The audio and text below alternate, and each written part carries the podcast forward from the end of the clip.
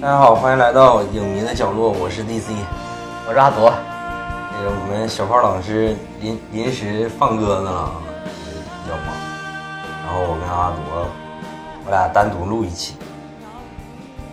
这期也是这个，其实按照正常的逻辑来讲，就是这个六月末也算是暑期档前站了，开始了，因为基本上就是高考结束了嘛。嗯，然后好像是昨昨天还是今天啊，中考也结束了，基本上就是这个暑期档前站就开始了，再加上之前是端午嘛，所以说这个有好多电影上映了，包括还有点映的。那我们，呃，那天我跳来跳去，我是聊一个这个定下来聊这个《消失的她》，没想到我的眼光还是不错的，定完以后就爆了，是吧？ 爆这个我们录制这个当天啊，这个票房已经过十亿了。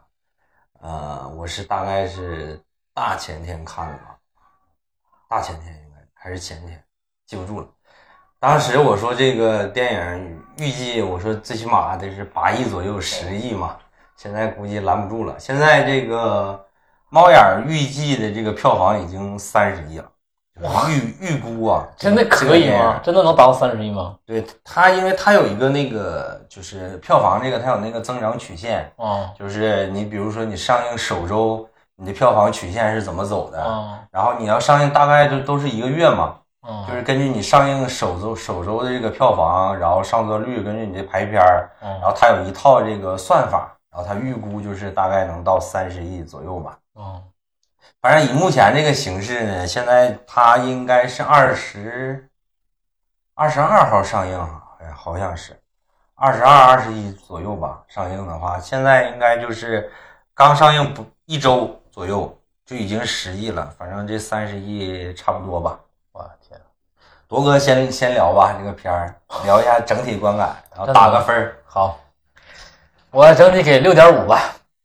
但是我六点五是分穿插着给的。其实我觉得，如果要是从商业的片儿角度来讲，它应该是可以打到七分的，是嗯没问题的。我觉得它是从商业从商业商业片儿角度来讲，还是挺那啥的。这个呃整体完成度还是非常不错的，也也也不拍的也也也不错，符合商业商业这个大片儿这种这种逻辑。完了，二就是从那个，如果从这个 整体这个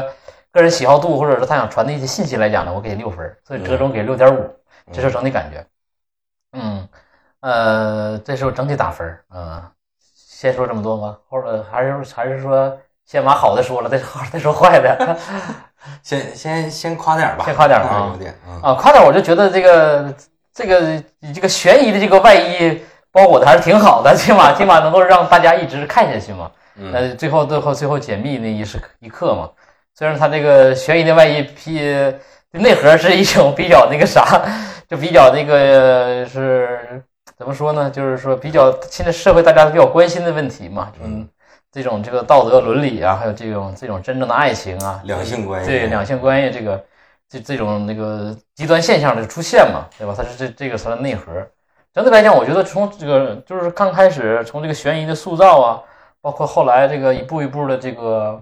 就是解密这个过程中，其实这个代入感还是可以的。嗯这个不论代入感，这个它的逐步的代入感还是挺强的。你起码你一一坐到影院刚开始，你你就这个就会把你吸引到那儿，就觉得哎，这是这可能是有有有一个有一个事儿，但是你你不知道是结局是怎么样嗯的，对，你可以有很多种猜测结局，嗯对吧？最后会走回去，会不会那个按你这个设想去走，可能就得看导演的他这也想怎么拍了，嗯对吧？我觉得首先这个这个这个悬疑度这块还是有的。嗯二，我觉得演员这块确实也是那个不错的，就包括这个朱一龙啊，这两年也确实也挺火。嗯呃，后起之秀，我觉得就是我我看他第一部就是那个伪装者，我觉得伪装者拍的还不错，就是那个呃那个什么叛逆啊，叛逆者，对，叛逆者，对对，，叛逆者，我觉得应该他也是从那片儿彻底大火的吧，应该算是一部。他他是从镇魂开始，啊，那我就没看过，我看过他第一部第那个就是那个伪装那个叛逆者，我觉得叛逆者，那就是才才了解这个演员，包括这个妮妮对吧？这也不用说了，也是也也也也很火嘛，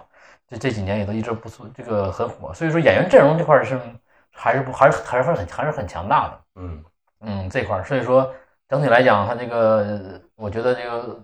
肯定是这个是就是吸引人程度，还有这个票房这个基本保障这块儿是应该没问题的，就这三演员，我没想到票房会这么高，这这这是肯定是我超出超出我的预期的。嗯嗯，完了后后点儿，这就是我觉得这这是那个比较它那个吸引我的地方，或者嗯是这种它这个整体这个悬悬念悬念的这个设计，还有这个引出啊，还有嗯包括演员、这块儿，我觉得可能都是吸引观众的一个很重要的一个点，嗯，对吧？没看过的只可能之前看过的，现在就网上这么多，可能大家很多人都被已经被剧透了，嗯但回头但是因为这个片儿又爆了嘛，所以不影响了，嗯就反反又是一种反促进作用了。嗯嗯，这就是好的一面。那不好的一面，我就觉得可能是，呃，包括这个有些这个电影它这个处理部分，或者是它的设定部分，我就觉得可能有一些太刻意的部分。对嗯，包括最后儿这个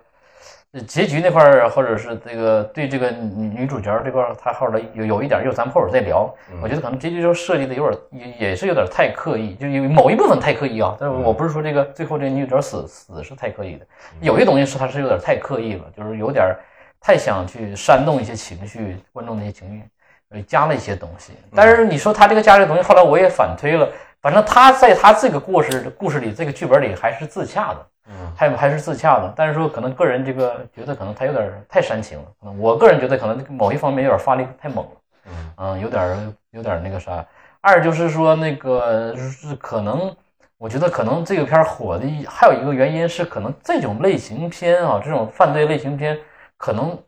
呃国内还是拍的少一些，嗯就是前几年呢，就是那个误杀嘛，是吧嗯？拍了两部曲，我觉得一还行，后来二就有点水了，是不是吧？是吧？对对吧？就这种类型片嘛，它就就就这种，它虽然说这个都是借嫁接在国外的一个环境下拍摄的，东南亚对，都是这个这个这个背景环境之下，对嗯吧？咱不说这个环境的事儿了，就是不说拍摄地的事儿了，但是我觉得这种类型片可能在国内这个还是少，拍的比较小，就是数量还是比较少，嗯也是能导致它这个片儿忽然爆的一个原因，对吧？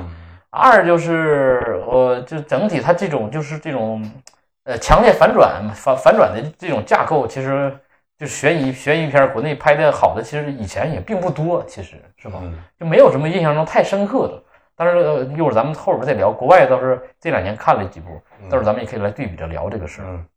啊，还有就是可能呃，我不喜欢的一点就是说，呃随着这个片儿一一爆啊，一成为热点之后，就有很多就是就是说这种就是过度的解读的太多了，我就觉得有点影响，就是说大众的一些观点了。就是嗯我就觉得就是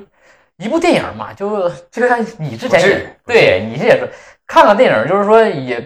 这个别太认真了，就有时候也不能太认真。嗯就是说，你看完之后啊，就就是一旦它成为热点之后吧，它就会衍生出很多话题，嗯对吧？家庭啊，这个这个就是男女之间啊，或者是这种这个对吧？这这亲密恋人之间啊，或者这种背叛啊，这种是吧？这种事情都牵扯很多了。我觉得这个它不能说一概而论，对吧？它尤其在现在这个社会这种大背景之下，就是这种现在这个社会这种男女相处这种观念之下，嗯反而其实我觉得它没起到一个很好的作用，起码是这样式的。但是从导演或者从这个人影片来讲，他不管你这事儿，他人家是票房是 是他们最追求的，对吧？但是我觉得这个社会影响力或者这种社会风风气啊，或者这种的，我觉得这个它没有起到一个。没有没有没有一个太好的，就是包括这种舆论也没有一个太太太一个正确的一个引导或者一个看待这个事儿，而且存在一些过度的解读，还有包括这些大众的观点，其实是容易是受这些这个这些解读是有影响的，所以我就觉得从这个他传递的观点这块儿，我觉得不是很喜欢啊。嗯嗯，你这个就有点太高度了。没有没有没有没有我是觉得这个片儿我能给七分儿，然后主要 我主要是从这个呃抛开这个电影内容这个本身来说啊，我比较喜欢它的这个呃创作的这一部分，嗯我觉得是很就是值得就是年轻的导演去学习的，包括就是现在这个中国电影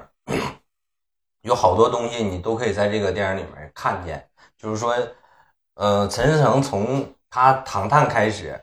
拍了三部《唐探》嘛，嗯，然后他开始弄了自己的一个公司，就是那个这个电影开始有个一同制作，哦那个就是陈思诚自己的，啊，他然后后后成立的是吧？对对对，然后他开始弄就是一个路子，就是说我们之前在那个微信群里也说过，就是他呃买国外相对来说比较冷门的，但是评分比较高的一些电影，然后就这种悬疑类的，你像误杀呀这种的，嗯，误杀一误杀一就是翻拍那个印度那个误杀嘛，对对对，误杀二就是那个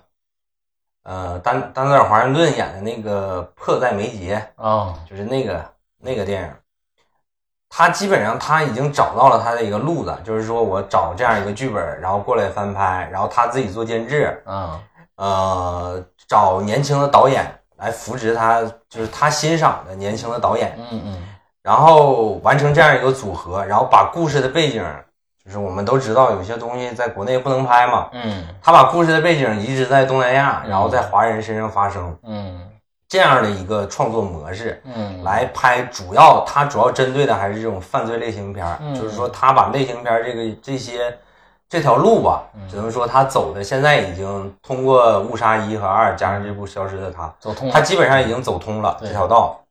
呃，至于就是有一些影迷觉得说你这个是不是有点取巧，有点贪小便宜，就是说你直接在外面弄一个剧本儿嗯来怎么怎么样？我觉得这个东西吧，就是你只要是合理合法的去购买版权授权，嗯呃，在法律层面上，在这个各个电影制作方面你都没问题，我觉得是可以的。就是至于你要非有这种洁癖说你这个翻拍就有问题的话，我也可以理解。但是我想说的是，就是电影发展这么多年了，你现在想弄一个好剧本实在是太难了。嗯你直接拿一个翻拍的剧本来，就省了你前期很多工作。至于说你这个剧本，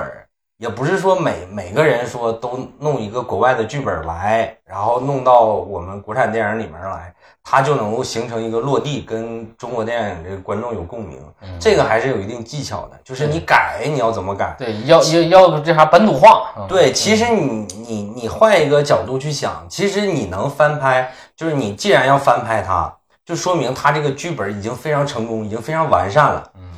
你一改，就是有的时候我们说牵一发而动全身，就你一改，都改动一点儿这都改错了，就全错了。所以说改这个东西，它其实也有一定的功力在的。嗯我不是说为陈思诚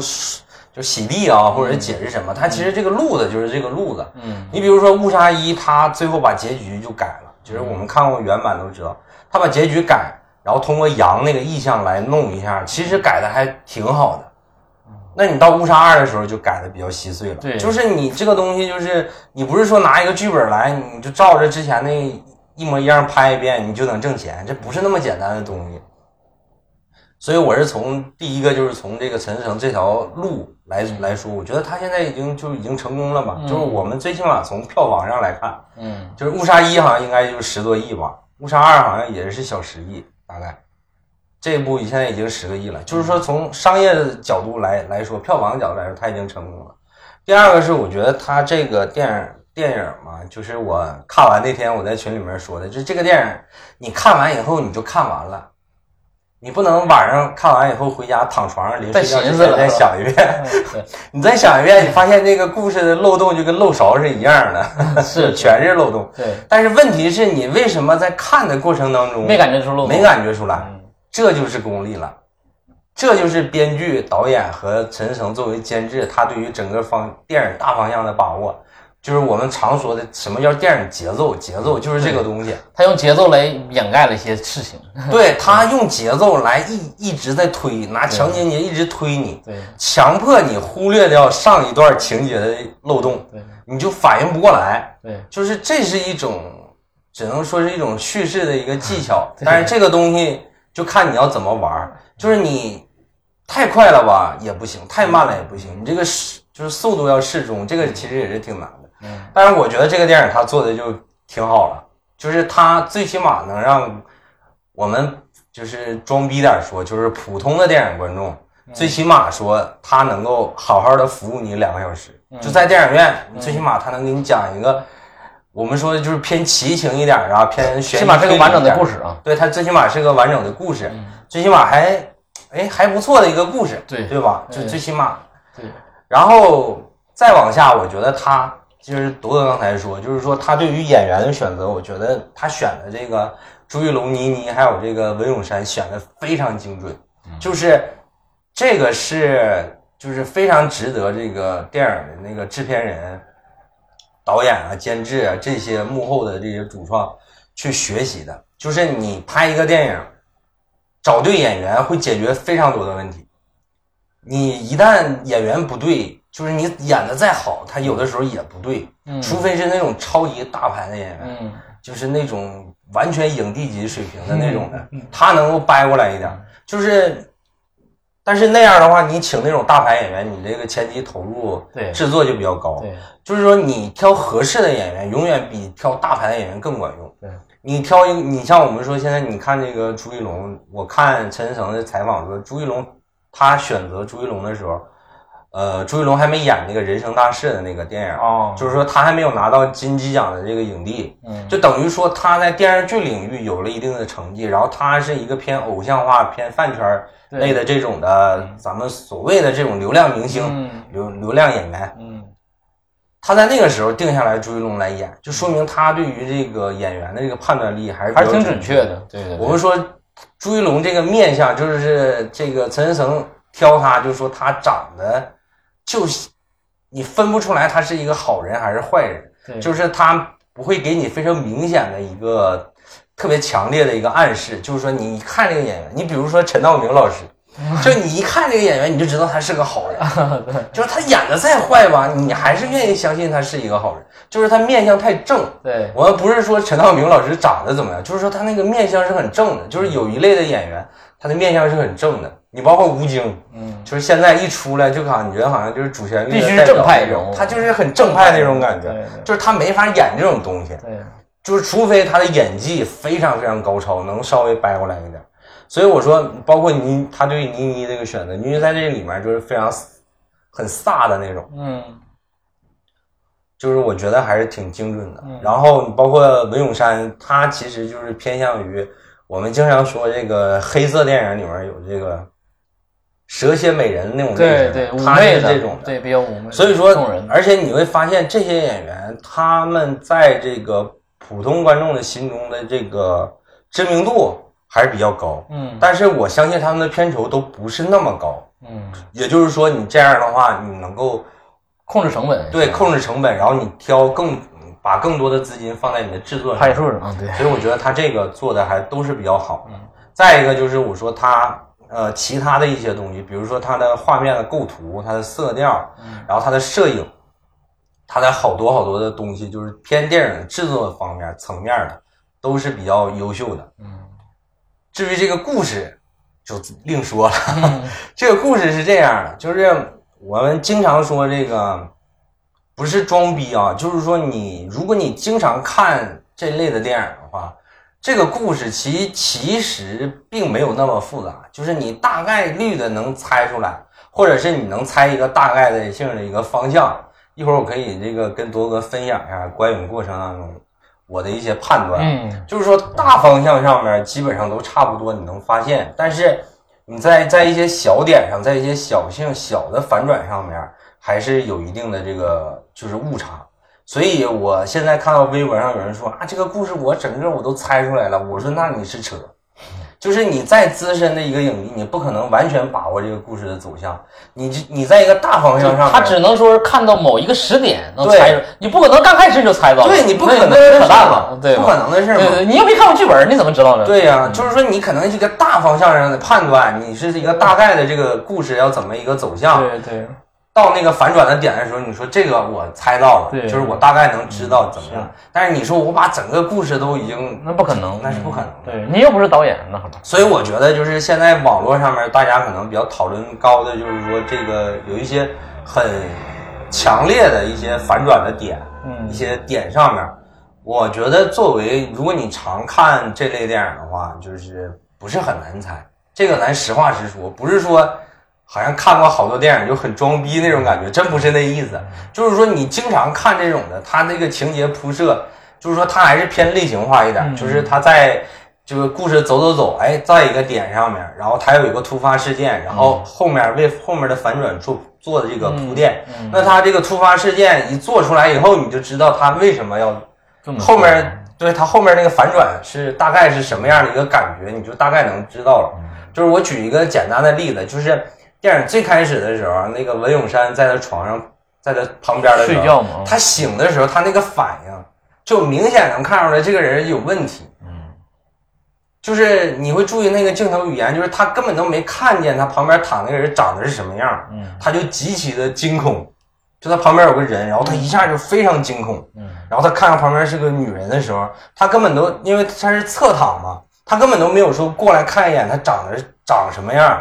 他就直接非常惊恐，然后就说你是谁？就是如果我们以一个正常就是老婆失失踪了这个逻辑来想的话，你最起码要绕到前面，你看一眼这个女的是不是嘛？对吧？他那个那个反应就给你的这个一个点，就是说他肯定有问题。嗯所以说你就可以通过这些点来判断说他后期的一个反转，嗯包括就是说他的妻子到底是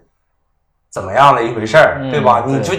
有一个预期的一个判断。但是你可能你不经常看这类的电影，或者是你在观影的过程中可能注意力不是那么集中，就是你觉得他可能就是碰见了一个陌生人。你可能把这些点忽略掉的话，可能后面那个反转只会更强烈一点，对于你来说，嗯对吧？所以说，我就举一个这样一个例子，嗯我们后面再聊。嗯反正我就是觉得这样一个故事，最起码能够好好服务观众，在影院看两个小时，我觉得就已经非常可以了。嗯我看那场大概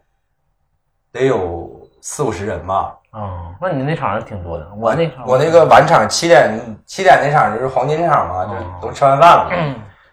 基本上影院全程鸦雀无声，嗯就是会在反转的时候有那种啊，就这样这样的一个很哦惊惊讶讶的的一一个反表现啊，然后我我旁边隔两个座位是一对儿情侣，稍微比我岁数大一点儿，我大姐，嗯那大姐看的全程老投入了。嗯然后从翻转就是从后面那个啊那个有从哪那个点开始，然后她就开始一直跟她老公沟通说，哎，原来是这么回事儿，然后怎么怎么样，然后就开始就是其实就是大家呃投入或者是不投入，就是聊天儿聊的都是关于这个电影儿，对，就是说大家的注意力还都是集中在这对，个电影啊所儿以上说，起码这电影把你带入进去，代入感很强，它让你中间不溜号儿，对吧？对它一直让你带你走，对吧？对就像你说的，他走的带的很紧凑，完你就忽略到很多细节，你也不用去管，你就想知道结局，最后对对是吧？对大概就所以这样说式的。嗯这个就是一个功力嘛，就对是对对我们看很多所谓的这个悬疑类的电影啊，就所谓的悬疑类电影，嗯就是它经常吧会把这个前面弄得特别邪乎，嗯，结果收尾收不回来，对，就是。那个听你听郭德纲那个单口相声的时候，郭郭德纲就说过，就有好多这个单口相声啊，就是为什么都失传了，嗯就是说，当时这个艺人在表演单口相声的时候吧，啊，就是他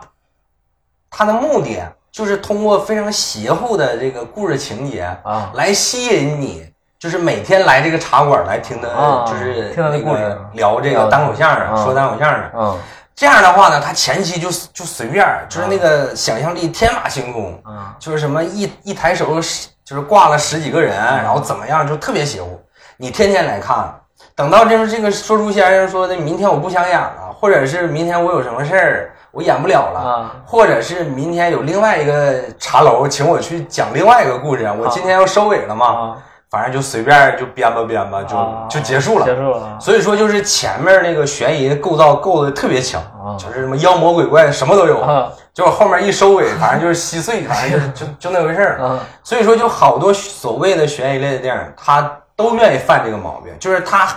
生怕观众进不来，嗯他生怕他自己吸引不了观众，所以说他前面弄得都非常邪乎，嗯，然后最后收尾就收圆不回来圆了不，回就来了嗯等于说你撒了一个弥天大谎，最后你自己圆不回来了，嗯就基本上就这种感觉嗯。或者是就是经常犯的一个毛病，就是他这个尾特别精彩，他这个编剧跟导演啊，看着自己这个剧本说，哎，这个这个结尾太好了，这个悬念设置，哎，我这个要拍出来太牛逼了。嗯啊，然后他前面拍不出来，啊就是大家看都看不到他后面那 个看一半儿所就谓受不了了，对，所谓那个精彩的点，就是说，就说明什么？就说明它的节奏就不对，嗯，你吸引不了观众一直往下看，你的结尾再精彩，大家也觉得就也就那么回事儿。嗯所以说，这个像这个《消失的她》，我觉得它平衡的还是不错的，整个的这个期间还是挺有意思的。那我们下面聊的是这个，呃，我先先聊一下啊，就是这个电影，大家在网上看的信息说它翻拍自一个苏联电影，叫《为单身汉设下的陷阱》。陷阱啊，这个电影我在看《消失的她》之前啊，嗯我搜了一下，嗯下下来了，啊但是没有字 幕，那怎么办 呢？哦，那怎么办呢我就没看。啊。然后后来我再搜的时候，发现他这个电影就苏联那个电影啊，它是九零年的电影，它翻拍自一九六零年的一个话剧，哦，然后又通过那个话剧呢，我发我发现呢，就是有另外一个电影也是根据那个话剧演的，叫这个《失踪之谜》，哦，它是一九八六年的一个86法国电影，哦，好像是法国的，反正是一个外国电影。哦，它是这样一个。然后我当时在想，我要不要先看一下呢？后来我我为了这个怕剧透啊，哦，我就没看。哦，然后我大概看了一下这个豆瓣儿关于那个失踪之谜的这个故事的介绍，介绍啊，啊，就是大概这个大框架就是这个，嗯就是就是一个男人去报警说这个妻子失踪没了失踪了，嗯，然后就寻找的一个过程，基本上就是这个路子。嗯，所以说，当时我看《消失的她》的一个就是很重要的一个点啊，就是我在想，你想，一九八六年，就是那话剧是一九六零年嘛，嗯，这个电影是一九八六年，哪怕那个苏联电影是九零年，嗯，那个时候你说我想替代一个人，就是假装是另外一个人出现啊，嗯，我觉得相对还是比较容易的。咱比就现是在要相容对来易，说比，现在要容易多少？嗯对，然后你现在这个时间点，就是现在这个网这个络、啊、难度啊摄像头啊、对，社交媒体啊、对照片满天飞，个人信息就是这么乱七八糟的时候，他要怎么完成这个东西？啊对，这个难度是超大的，其实。对，就是他这一个妻子醒来就换成另外一个人了，然后这个嗯人还能够骗过所有的人，就除了这个男主就骗过所有的人，就是这个就是他媳妇儿。嗯，这个东西，我说他这个设置应该能编得挺巧妙，要不然说服不了啊。对，所以我带着这就是这一点啊好奇我是非常期待的去我是看看啊结果没给你，没给对你，对没给对你解答。对，结果这个地方就铎哥先说一下吧，就是你觉得啊在现在这个互联网这么发达的一个情况下，嗯嗯你想要替代另外一个人，我们先说这个从这个电影的角度来讲，嗯他这个难度得有多大？对啊，首先这个咱说这个难度就非常之大，这是这一说的，这是你想到的。我想到电影，我我这样我我想吐槽的，其实是第是另外一点，嗯，但是可以先说你的也是。对，你看这本身这也是，你想任何这个社交媒体，还有网络，还有手机，对吧？后后来就是搞笑的是，朱一龙竟然找不着一张他媳妇儿照片儿，难道是都被他删了吗？我也是闹不清楚没。有，他不是他不是手机里有，结果换成那个文咏珊了吗？是啊，这就是知道他是啊他的意思就是都被这批证袁咏删了。对对哦对对对。但是啊问，但是问题是你你你不是他，问题是你手机里有都被换了啊，这个我可以理解。哎呀就你微信连几个好友都没有吗？对啊你都没发过朋友圈吗？ 对吧？是，我就说这意思，就细节上这这不能再抠了。二就是这个这个肯定这个难度其实是根本在现在时空下，现在这个时间条件下，而且它主要是时间非常短，对吧？他才失踪才两周吧，也就是吧，好像是两周不到两周吧，一周多啊一周多嘛，他两周就要走了嘛。对他就一周多。你想这么短的时间，对吧？你你这你这个难道是是你你这这很难想象的，咱这个这就是这就没办法 不了，，他这个电影里面，他所谓的这个曼德拉效应啊，嗯就是说这个，是他就巧妙的解释了一下，对他嗯通过又什么这个文咏珊老跟在他身后，管他叫老公啊对对对，啊然后怎么样的一个一个情况？对。但是我们说你你用这个就是这个是一个电影的一个叙事技巧，对，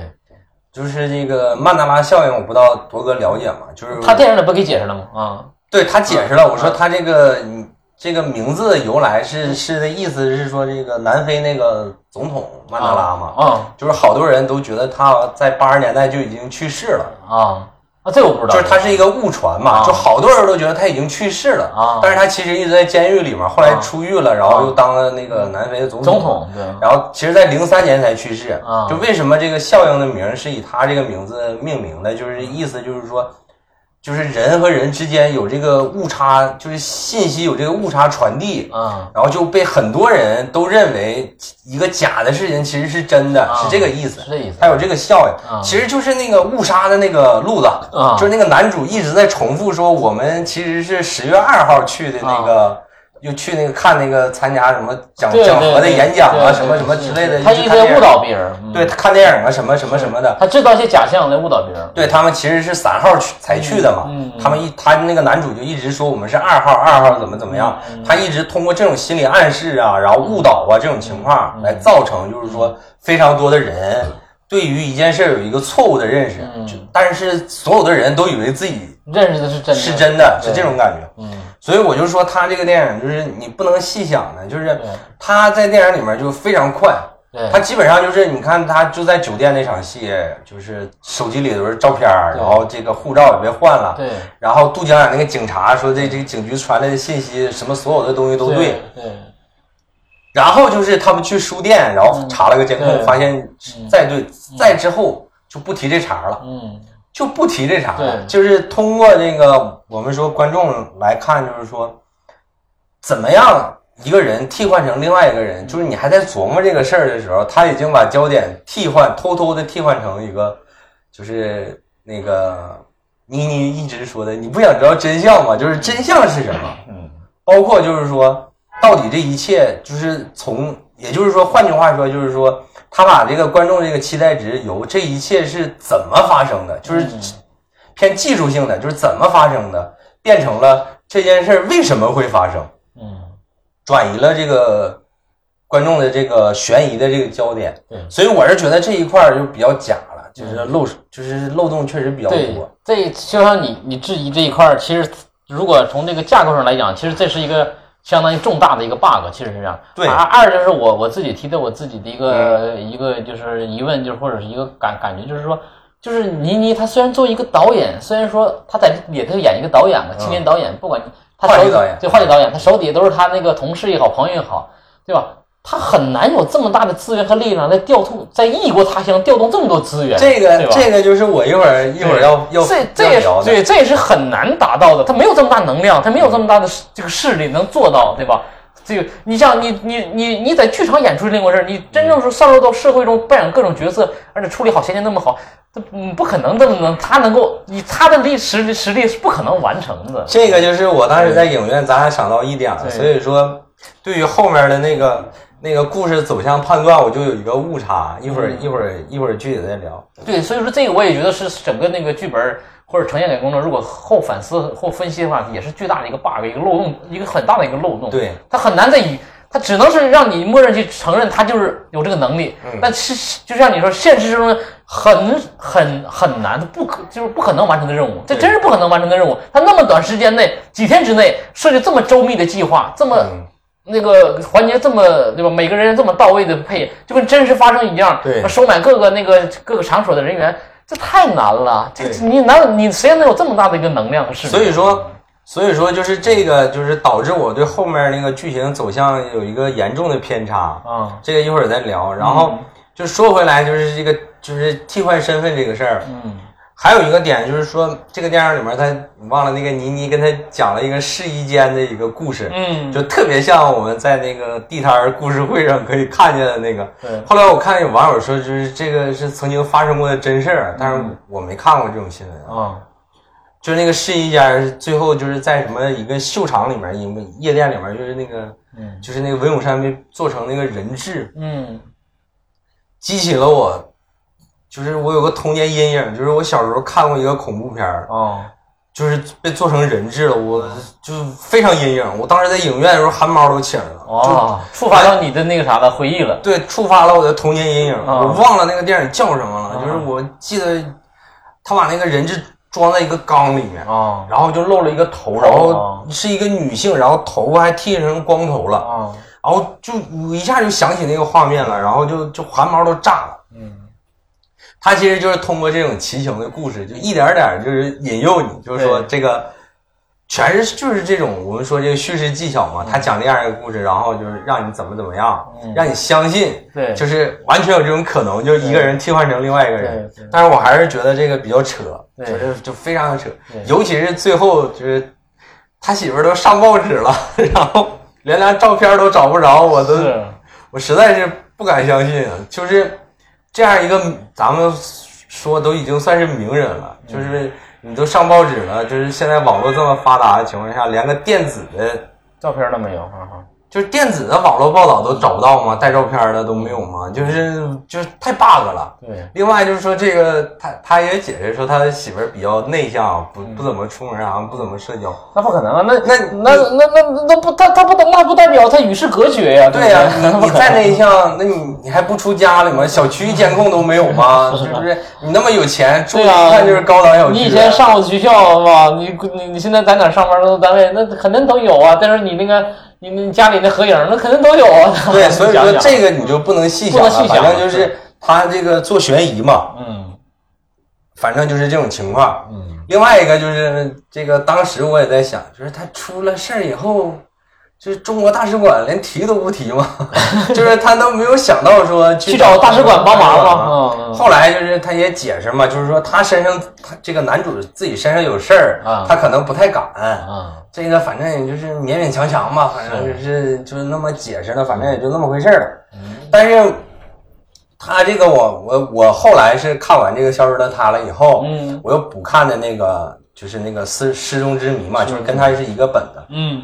这个就是我后来又看了一个采访，陈思诚说他当时呃拍《误杀二》的时候，啊他基本上没在这个片场怎么出现。啊然后拍这个电影的时候，就有很多幕后花絮，他都在现场，就是大就重头戏，他基本都在现场跟着拍。嗯然后记者就问他说：“你这个重度参与是怎么回事嘛？”嗯 然后他就说：“他说我是因为我拍的时候发现，就是，呃，我这个核心创意跟别的电影撞梗了，啊就是这个为单身汉设下的陷 阱。”他说我撞梗了，撞的是什么呢？还不是那个单身汉，就是我说的这个失踪之谜的这个。啊撞梗那个，这是他自己说的啊，啊大家信不信，反正就是大家自己判断。嗯然后他就去买这个《失踪之谜》的这个电影的版权，发嗯现这个电影因为是一九八六年拍的嘛，啊这个版权公司倒闭了，啊，所以他才买了那个《单身汉》的这个电影啊的版版权啊然后我看那个，反正我在微博上看那新闻，底下评论就说你你翻拍你就翻拍吧，你就别解释这些。啊 但是我觉得陈思诚因为这事儿撒个谎，我觉得不至于吧，反正是。但是这个问题是什么呢？就是我后来补看了一下那个《失踪之谜》那个电影，那个电影里面就是它的主线故事，前期的主线故事一直都是那个男主嗯来证明这个女的不是他媳妇儿，啊通过各种各样的方式来证证明明。啊在当时那个条件下，就是说咱们说这个网络没有没有发嗯网络达也没有监控啊，照片可能还得拿那种比较古老的相机才能拍，还得冲出来那种那个那个年代，纸质的哎他反正就是通过各种各样的方式、各种各样的这个呃情况吧，来试图跟警察证明这个不是他媳妇儿，这个是前期的一个一个主线。嗯然后这是一个区别，另外一个就是说，我不知道铎哥看没看过，之前有个电影，就东木大爷拍过一个电影叫《幻子疑云》，那嗯没那看过个安吉丽娜·朱莉演的，啊靠就是大概的一个情况是，朱莉演的这个母亲，她儿子丢了，然后报警了，过了几个月，然嗯后警察把她儿子送回来了，说你儿子找着了啊，这我没看过啊，然后朱莉就说这不是我儿子，然后就所有的人都跟她说这这就是不是你儿子是吧？啊就是基本上就是跟跟这个《很像消失的她》基本上就这个路子嘛。啊所以说当时就是基于我我没我看过那个《幻子疑云》嗯嘛，所以我就一直就是带着这个情情绪一直看他前期嗯来怎么这个分辨说这来证明就是他老婆就是这个文咏珊不是他老婆这个事儿。嗯结果电影里面就交代的比较糊弄，反正就过去了。对过去了以后，然后这个故事发展再往下，就到了这个他跟倪妮联手开始调查这个事儿嘛。嗯在这个期间，铎哥发现了嘛，就是是什么时候发现倪妮有问题的？呃，我发现的比较晚，我发现是那个杀手追杀他俩的时候才发现他好像有问题，啊，因为那杀手明显就是放放他俩走的嘛就。是人就是什么人体描边大师嘛，就拿枪怎么打也打不着，是对，吧？那那那小子是不是带一个那个给他们传传 U 盘那小子？那小子被打死了啊，你一直到那儿啊？啊！对对对，啊，我应该当时我以为是之前不是他们找到那个所谓的那个秘密基地，就是一直有个有个特别壮的老外跟着他们嘛。啊。然后他们到那个基地里面，对，我然就后那个到我到到基地里嘛，基地老老外他们追他们嘛，对对对我就在那儿才发现的。对，我就老外故意放他们走了对，我嘛。就发现那老外，我说这老外也不行呀，这个嗯是啊想法啊这对也太水了。对，就那然块儿后后后来解释，他其实就是个都是假的嘛，对对就是对嗯啊反正就是这个解释有点偷懒啊，反正就是，但是我是在什么时候发现的呢？就是他去那个倪妮那个办公室，啊，然后就跟他说是你，倪妮问他是你这一张照片都没有，或者怎么证明啊？反正大概就那意思。嗯然后他就说他就是说他老婆有个闺蜜，嗯然后是个话剧导演，然后这个微信好友还把我给删了，怎么怎么样的，嗯然后得过一个什么奖。讲嗯其实那个时候我就发现，就是倪妮有可能就是她闺蜜，为什么呢？嗯就是如果倪妮真的是一个就在电影里面那种，大律师就是可能就是人脉很广的一个律师的话啊，嗯那就直接找那个颁奖那个就是什么主主办方啊，什么戏剧节之类的，你找一下，然后就就嗯，那你说哪个导演获奖了，你找不就找着了吗？找着以后要张照片不就结束了吗？这个事儿，嗯结果倪妮根本就没接这茬儿。嗯你会发现吗？就是她根本就没没提闺蜜这茬儿，嗯就不接这茬儿，就哦过去了。嗯所以我那个时候就觉得，我说这个倪妮，你有问题，我说这个倪嗯妮有可能，她我我就是没有说百分之百的确定说倪妮就是她闺蜜，嗯但是我就觉得倪妮肯定有问题。嗯就是正常的一个逻辑来讲，就是说她肯定就是找一下那个主办方，嗯要一下她闺蜜的信息，一联系不就完事儿了吗？嗯我就觉得她有有点问题。嗯嗯，反正我我从那个时候开始判断他就有点问题了，嗯然后一直 一直到哪儿，一直到那个，就是咱俩差不多，我比你晚一点儿，啊，就是他们那个一直找到那个那个那个个那个那那个基地那块儿的吗？不是过了基地那那一块儿，啊我还是没有判断出来说倪妮到底是一个什么角色，你知道吗？啊我只是觉得她有问题，嗯然后一直到那个他们找到那个摄影师，就是被被枪杀那个，啊找那个摄影师说，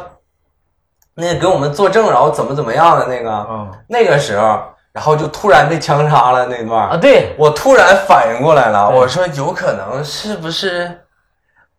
那个做了个扣儿啊？嗯我当时的想法是什么呢？就是倪妮是她老婆的闺蜜，不是一个话剧导演嘛。然后我说，是不是所有的事儿都是倪妮弄出来的？然后就大概就跟结局差不多啊，啊就是说都是一场戏，就做给男主看的。啊但是这个出发点是什么，你知道吗？嗯我当时在想，这个出发点是什么？我在想，有可有没有可能是他老，就是那个他老婆，他那个真老婆，就那嗯李木子，啊他老婆跟她闺蜜联手弄了这么一出，嗯来就是，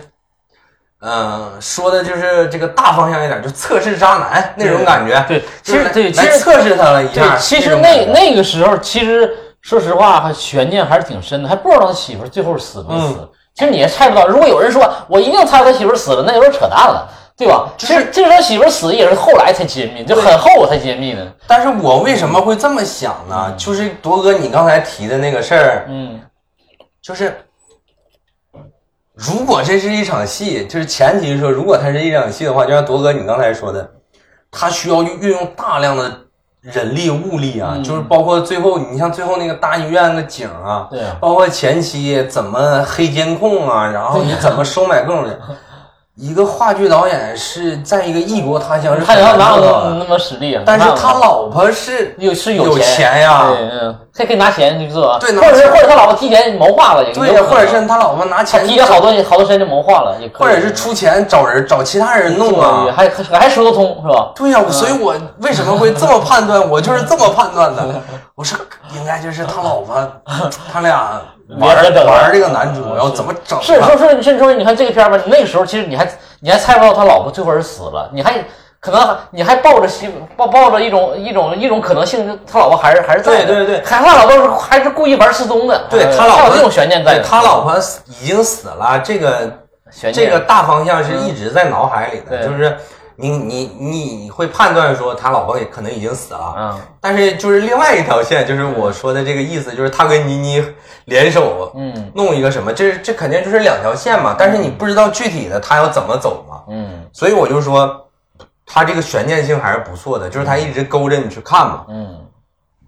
所以我就是当时一直是这么考虑的。对，因为我看，呃，为啥说我从那个点就看破这个闫妮是有问题，而且我猜测是她闺蜜呢？嗯因为不符合逻辑嘛。你想，她一个律师啊，她，你想，她就算她有正义感，就算她为了钱，嗯她帮了一个异国他乡的人，哪怕是中国人。她那么危险，她她她就肯定会退出了，她不会再去帮他查真相了。那多危险呢！那马上都枪杀了，你说你至于吗？你帮一个陌生人查一个案子，也不是你亲人，那马上你都生命危险了，你肯定就撤了。正常人嗯来讲，那他还为什么这么义无反顾的，又不为了钱，也不为了啥 呢？他肯定有其他目的嘛，对吧？对所以他这他这个意义或者使命感肯定超越这些东西了。嗯你超越这些东西，尤其还加了一个异性。所以说就就会联想到，可能她就是她的闺蜜，就对那个时所候以可以就往上猜测了嘛。嗯对，所以我当时就从从这两个大方向上来讲，我觉得有可能就是他跟他真实的老婆，就是闺蜜两个人联手可能做个扣儿嗯，来弄一下男主，具体的目的可能后面会揭晓嘛，嗯但是我觉得有这个可能，嗯就是引发我 引发我这个这个想法最主要的这个原因就是刚才铎哥说的，就是我觉得他。就是你动用这么多人，这个不是说简简单单就能做到都的能。做到的。对吧你要说你比如说你你你在这个城市长大，可能你有这个人脉对啥对之类的，对，但是你异国他乡啊对异国他乡的，就是你这么弄，我就说他肯定他老婆就拿钱 拿钱买通了对，就就就就玩儿他嗯，我肯定是我当时就想有有这样一种可能性，然后一直在看嗯，然后一直到一直到这个就是我们说的这个整个故事揭露出来这个大悬疑性的一个位置，就是在医院那场戏，嗯在医院那场戏。嗯就是那个，我不知道铎哥看那个悬疑类的多不多啊？嗯你但凡如果你多看点这类的电影的 话，你会发现 有有一个技巧是什么？就是这个电影快到结局了，就快揭示这个悬念了啊。嗯然后这个主角突然出现在一个陌生的环境里， 基本上这个场景全是假的。啊你会发现他的镜头语言，如果他这个镜头语言会大一带一个大全景的话，嗯就这个这个场景基本上就是真的。啊如果他只放在一个房间里面来来演，啊就是这个故事，这个镜头它只聚焦在一个房间里面，啊大概率这个景儿就是假的，啊！就是炸他。我明白你说的意思了。对，就是我们说炸他，啊就是这个东西。我当时在看的时候，我大概能想起来得有个，反正好几部电影吧，嗯反正具体的记不住了。对我记得好像有个就是韩国的一个什么电影，也是讲诈骗类的这种嗯的，就是最后也是就是搭了一个景儿，然啊后怎么炸，炸这个就比较常用了。嗯对你先是你像那个，就是我一时间能想起来，你像那个，就孙红雷演那个《全民目击》啊最后不也是吗？搭了一个停车场，然后录了一段像嘛。嗯就是你你你，还有那个有个电影叫什么来着，我都记不住了，看的太多了。反正就是这个，就是资深的影迷都能看出来，就是你你一旦这个主角突然出现在这种特定空间内的一个一个一个位置出现的时候，他基本就大概率就是假的。啊但是还是震惊到我了，就是那个杜江一一进来的时候，啊我还是惊了。啊我说我操，他们是嗯一伙儿啊！啊！我为啥惊了 呢？是因为我已经把杜江这个人给忘了，因为他后期基本就没出来对，没嘛，出现啊。我已经把他人给忘了。嗯，但是但但是但是他不是杀那小子的时候出现一次，那不是后来闪回嘛？他一进来以后，嗯那个朱一龙看着他鞋，然后一个闪回镜头，就是嗯对对对对是他杀的那个摄影师对嘛。对对，这是嗯闪回的时候，嗯，他一出现的时候我就懵了，我说我操，他咋又来了呢？是吧？什么路子？啊 我一直以为他就是个警察，对呀，是这给咱们营造的就是对我就一直以为他是个对，但因为他中间基本就没出现嘛，所对以我就那个确实是惊到我了。然后后来那个他身后那个文咏珊不就出来了吗？。嗯对然后他们合伙说你们你们做手术啊，怎么怎么样？我说完了，呃我说这个这个杜江演那个警察，就也是两种可能嘛，嗯要不然就是跟他们一伙儿全是演 戏的，要不然他就是一个真警察，但是就是被这个嗯黑警不是收他买了就是一个真警察，啊但是为了找这个真相，然后被倪妮给说动了，啊说你过来配合一下配合一下，啊怎么怎么样？ 啊啊我就觉得他肯定就是这两种可能性嘛。然后一直到后来这个倪妮进来了，啊开始套脏话的时候，我就知道这完了，啊，这个事儿肯定基本上大概率的情况 下，就是这样就的是了。就是他把他老婆弄死了对，找找尸体了啊。啊，倪妮来套他来了，嗯，基本上就是这个路子了。对果不其然，就是这个路子。你看我我其实看到这个片儿，对，就开始怀疑倪妮身份之后，完了后来就我就在我脑海中其实联想最最多的就是咱说这个这个。这个这另外一条线就是倪妮这条线，就单单从倪妮说这个设设套那个来寻求真相、找找位置、找尸体，这个这个就这个这个套路，这个这个故事架构，我嗯联脑脑子联想最最多的就是那个啥，就是那个叫看不见的客人。啊我觉得那个如果如果说啊，如果说拿那个咱们消失他和那个看不见的客人这个整体这个做对比啊，因为那个呃，就是从来讲的话，我觉得你看这如果看如果看过那个看不见的客那个消失那个看不见的客人的话，嗯那那那边儿那个那电个影电影的话，嗯会觉得人家的设计还是很合理化的。嗯他那里头动用的场自己就场景啊，还有那个就是逻辑没有这么长这么大链、嗯大链条的，对对吧？也是演的一个一对老夫妇为了找儿子嘛，寻求真相那个过但程。是你，那你你那你那个反应的还是比较晚了，就是嗯我。我从追龙就是开始一遍一遍的提议他到底发生了什么事儿，啊然后倪妮就说你这个不对呀、啊，完了他又再讲一遍另外的事儿，我就知道他基本上就是那个套路了，对对对，就是呃整个那个就是架构基本上就跟看不见的客人很像了，嗯看不见客人也是嘛，就是我、我讲一下这当天发生了什对么，他讲的都是假的。对，然后那个律师说你这个不对呀、啊你这个哪块儿有问题 呀、然后他说啊，那其实当天其实是这样的，然后再讲一遍。哎太不对。 然后那律师说你这不对呀、怎么怎么样？然后基基本上倪妮就是这个倪妮这个就是这个套路这个套路嘛，对对就是说他讲一遍，但是你这个嗯有点问题，对为什么赌场给你打电话呀？对然后怎么怎么样啊？对对对。嗯然后他又讲一遍，对，因为他讲的都是错的嘛，朱一龙讲的都是错的，不是都没讲实话嘛，吧嗯对，就是这样的，就是讲一遍，然后怎么怎么样，完了就是各种乱七八糟的，反正基本上就是那个那个路子。嗯所以说整个这个电影看到最后，然后那个朱一龙出来嗯傻傻眼了嘛，就看所有人站着，然后看着他。嗯再往下就是那个他们去找那个他真实的那个，就李木子那个尸体，尸体的时候不是在那个水底那个水底嘛，嗯然后他那个那个就是朱一龙临走之前，他老婆不是在他身后一直举一个东西吗？嗯完，你还还记得我前前面提到我旁边那大姐吗？嗯那大、啊那那大他他对象问他说那个啥东西啥东西？啊，大姐说支票呗，知道肯定原谅了他，把钱给他哦了，把赌债还了。啊，我说哎好像不是吧？我但我没说。对，我你先说这个，这这就是我最不喜欢的电影这一点，嗯你接着说嗯啊我，再说。嗯我说好像不对吧？我说这个，嗯就是虽然我我是一个穷人啊，嗯我没用过支票，嗯但是在我的印象当中，支票好像是不能折 的，对，我不知道是不是啊？对，它保持完整性，对，但是就我的印象当而且中这。个国人很少用支票的习惯，对吧？那那都那都，你这有钱人可能人就这么玩儿啊，行，嗯我当时想说，我说支票可能它就是它不是那么折的嘛，嗯而且就是你它那个在水下嘛，能明显看出它不是一张银行卡，嗯是能看出来的，不是卡。那我说我说支票好像是不能折的嗯呀，我说这个，但我也不确定啊，嗯我说可能有可能吧，可能是 吧。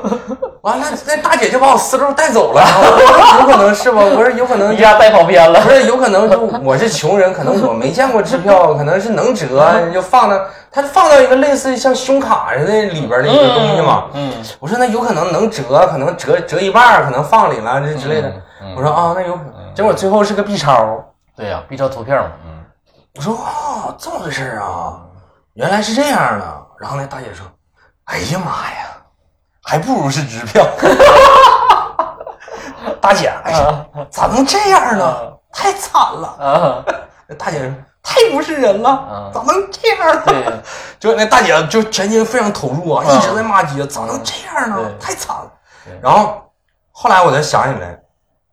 前面就是那个朱一龙，不是就是他已经计划杀妻了，以后吃那种晚吃饭，饭的时候，他媳妇儿不就要从包里拿出拿出个什么东西东西吗吗？对对应该应该就是那个，就是那个图片儿，啊就是那个图片啊儿，应该是那个是是嗯，那时候是没明表，呃嗯但是但是有这个略微的痕迹，因为这桌碟就照了一下子，对对对但没很清晰，大家就看着一个很很模糊的一个东西，但不知道具体是什么。对，当时我以为他可能准备拿离婚离婚协议，你知道吗？对，我也觉得是。然后后来他这个 B 超出来，我我猜我完了我就猜想他媳妇儿应该拿的就是 B 超，嗯应该不会是离婚协议。嗯，嗯，我觉得基本上就是这个路子。反正这个电影我的观感、我的心理起伏基本就这样。对，所以说我就说这块儿为啥说我最不喜欢的一点嗯呢？就是说他把太，就是就这个导演处理的太狠了，就把这个孩子的事儿也加里嗯了，我觉得这个没必要。就是说这个就为了这个煽动大家这个这个情绪这是吧情绪是就是发力太狠了，其实没有必要嘛。你这个东西哎是，咱就说白了，你是这会儿你加了一个孩子，朱一龙可能会有一些，呃，最后在最后一些悔恨啥，但是我觉得这个好像和朱一龙的人设也不一定太符合。你想，本身这个女他媳妇儿是那么爱他的一个人，还容易原谅他、相信他，他既然都已经下了去手，对吧？哪怕就是，我就觉得说句不好听话，哪怕他知道他可能怀孕了，他就他就一定会有一种悔恨的表现吗？你就觉得一定对他造成一个很大的伤害了吗？他其实是这样，我我是看完电影以后，要不然说嘛，就是嗯你看完电影吧，你回家睡不着觉，不可能琢 磨。我当时在琢磨一点是什么，就是第一，嗯，就是既然啊，他媳妇儿是被他杀的，对，他去立案说我媳妇儿失踪了，怎么怎么样，然后电影里有解释，就是倪妮说。你那个要立案是因为你要着急继承他的遗 产，嗯，但是我印象当中啊，就咱也不是学法律的，嗯不知道可能会说错。嗯，我是觉得，那你这个人失踪了，就判出他死了，是不是也得等一段时间啊？嗯，也不是那么快的，就是说这对啊人失踪了，钱就给你了，对啊呀、没有那么快吧？ 而且再说他是国外嘛，他的财产都是在国内的，你国内还得回去处理啊，对呀对吧？你敢让他说，你咋能说他他马上就能得到这个钱，怎么怎么样呢？对吧？就对，这个这是一点。另外一个就是，行，这个我可以认。然后另外一个是这个孩子这个问题呢，嗯反正是我猜想啊，他其实也有悔恨。就最后他在监狱那个妮妮跟他说，嗯他其实有悔恨。另外一个是啥呢？就是他太了解那个他他他那个真实那个妻子媳妇儿了就是李木子。啊，李木子，如果她怀孕了，是不会跟他离婚的。嗯他是因为看见那个离婚协议书，他才下定决心要杀妻嘛。嗯嗯。如果她知道怀孕了，她是那个女的就不会跟他离婚，她就没必要动手杀他媳妇儿了。嗯所以她其实后悔了，是后悔在这儿嗯了。我是觉得，这个还比较像铎哥说的，就是还比较符合他的人设。我觉得他后悔可能后悔在这儿了，嗯就是，当然这是这也是我自己想的啊。对这也是咱们猜测嘛对，也不一但定。具体说，我觉得导演这么处理嘛，就是想想给坏人一个最大的惩罚嘛，让他身心都受到最大的惩罚嘛，这就是这样。嗯这个是这个是这个可能就是这个是我就是除了那个你你说的这一这一方面啊，我们刨刨除掉这嗯个、这一方面，我觉得这个电影做的非常好的一点是什么？嗯就是他完全不给这个男主任何观众同情他的机会，这就是个畜生，嗯这就是个人渣。嗯就是他把这个男主塑造成一个完全不值得一点同情的一个人，嗯嗯，就是这个是我比较欣赏，就是你会发现，所以说是让男主干尽天下所有最坏的事儿都让他干了，对对对 呃就是骂名都让他背了，嗯不是，就是你会发现，就是我们看别的电影，就是有好多电影吧，它容易说给坏人一个，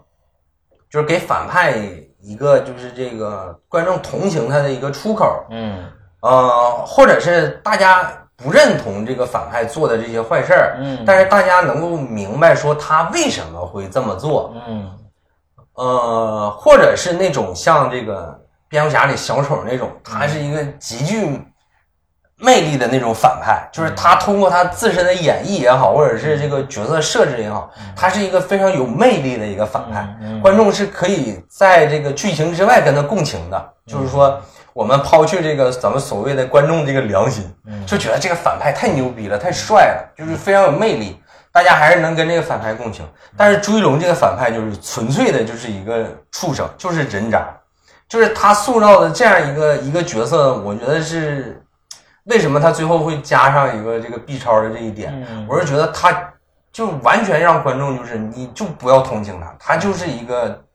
这样的一个人，嗯就是你你他杀妻的时候已经犯下了就是这种我们说这个惨绝人寰就不可原谅的一个错误，再这这个孩子也被他害死了，嗯可能就是他也是他的孩子嘛，这也是他的代价之一，也也会让观众更痛恨他，所以我觉得从这一点上来说，我还是比较认可他的这个创作思路的。至于说他是不是说要利用这个 B 超来做到像铎哥说更煽情一点儿啊，更激化矛盾，男女之间矛盾一点儿啊，这个东西我觉得那可能是主创他有没有这方面的考虑，我觉得这个就见仁见智了。但是我看到的是说他就是完全把朱一龙这个角色塑造成一个就彻彻底底的一个不值得原谅的一个就是人渣的这种感觉，我是觉得这个是比较难得可贵的。就啊是在这个电影里面，你好，我感觉好久都没见到这么彻底的。啊你是比较喜欢这个这个纯单方面的，啊对对对对。但是我就觉得，可能你把这个人物设计的过于这个极端化，其实，呃，我觉得也可以也可以对这个观众或者是咱们听众说一句话，其实越极端化你，你就越不要也别太相信他，也也对也是对的，对因为极端化毕竟还是很少数的嘛，嗯大部分人其实还是相对来讲还是会会有有一些。就是再坏的人，他其实有好的一面。咱说实话，不是为坏人辩护嘛。嗯但是说，如果导演想这么塑造、这么极端化塑造这么一个人，其实我觉得反而来说明这种人的可信度并不是太高，或者这种人的概率或存在的并不是那么太多。他嗯就是一个奇情，奇对情嘛对对对就对，够奇情嘛。是是就是我们那个普通生活过了这么多年了，那个在电影院里看点偏奇情类的，我觉得可以理解。嗯我觉得陈振强导演他可能在这个电影，因为编剧也是他嘛，嗯就是他可能就是要就是彻底一点儿，我就更奇情一点儿。嗯这个说到这儿，就是可以提一下这个朱一龙的这个演员，哎还有他的演演嗯技了是吧？我是刚才就是刚才跟铎哥聊朱一龙的时候，我是因为我媳妇儿看那个《镇魂》，啊，她是有点偏那个那个那个叫什么耽美剧那种，你明白吗？啊就双男主那种，啊她是有点那个《镇魂》是有点偏那种的啊然后我媳我媳妇儿当时当年看，啊嗯就跟我说：“哎，这个可好看了！”我看我这什么东西啊，这是、 啊。然后当时我就知道他，他叫朱一龙，但是我对他就不太了解，啊就是他那，你像什么《叛逆者》那个电视剧我都没看过，啊我但是我听过那个电视剧，啊之前好像也挺火的。啊，那时候挺火的然后我第一次看他就是那个《人生大事》嘛，啊那个电影，我觉得他演的还挺好的，就还行。嗯但是这在这个戏里面，我先说就是说这个《消失的她》这个戏，我觉得朱一龙能接这个角色已经非常不容易了。就是他，我我在看完电影以后百度了一下，他今年好像是三十五，哦正是我们说这个所谓的这个流量明星、流量演员事业上升期啊。嗯，他在这个时候能接这样一个角色，就是他是非常有勇气的。对，就是他完全不顾，就是没有后路啊！真是，就是换一般的流量演员会思考一下这个角色交出来会对粉丝有没有影响，对自己的形象有没有影响。就我觉得朱一龙他自己后跟他的这个后面他运作的他的这个团队，啊我觉得都是挺有勇气的，就是敢接这样一个角色，最起码咱别说演的怎么样，他敢接就非常有勇气了。就这样一个角色，就现在在网上大家也都骂，就是说合肥是合肥，朱一龙是朱一龙的意思，就是大家要骂这个角色，分开看对，不要上升到演员。但我是觉得，就是朱一龙是一，就是从这个电影开始，我我就觉得这个演员就是一就是真的不错的，嗯就是他能敢于去接这样一这样的角色去演，我觉得就是挺突破嗯的，挺突破我对于他之前的一个印象。我之前就觉得他就是一个偏流量化的那种演员。然后就是他在里边演技，我觉得他就是这个在那个假的那个医院，包括在监狱那那两场戏，嗯那两我场觉戏得演的都不就错已经不错了，嗯对尤其是那个剃头那段儿，对，就一般演员真不敢演，啊嗯就是那只能一遍过呀，不是这他个不是一遍过的问题， 对他不是一遍过的，他是什么问题？啊他是就是这个演员，你演这种戏啊，就是我们之前之前看一般会怎么处理？就是如果他是一个偶像演员啊他一般会怎么处理？啊你还记得那个，那个那个那个，呃，《少年的你》啊里边那个易烊千我玺，知道，最后不也是剃了一个类似寸头哦那对种感觉板吗？寸啊，你会发现他是怎么处理，就是他之前是长头发，嗯，然后下一个场景他头就剃完了。对，他会很少展现，就是剃到一半儿那种感觉，嗯那个是非常难看的。就是你长得再好看的一个，这个他也不好看嘛，他也不好看。对，但是你看朱一龙能够完全接受那种画面出现在大荧幕上，就真的非常有勇气。嗯就那个你会看有个特写镜头啊，嗯就那个头剃到一半儿啊，对，就这边还是头发呢，这边就光了那种。对，我觉得这真是可以啊，就是他真是说为了电影，真是能嗯豁得出豁得出去，去真是真的是很是可以。这形象就毁了嘛，真是毁啊！真是敢嗯会这样，真是敢干呐、嗯就是我们说，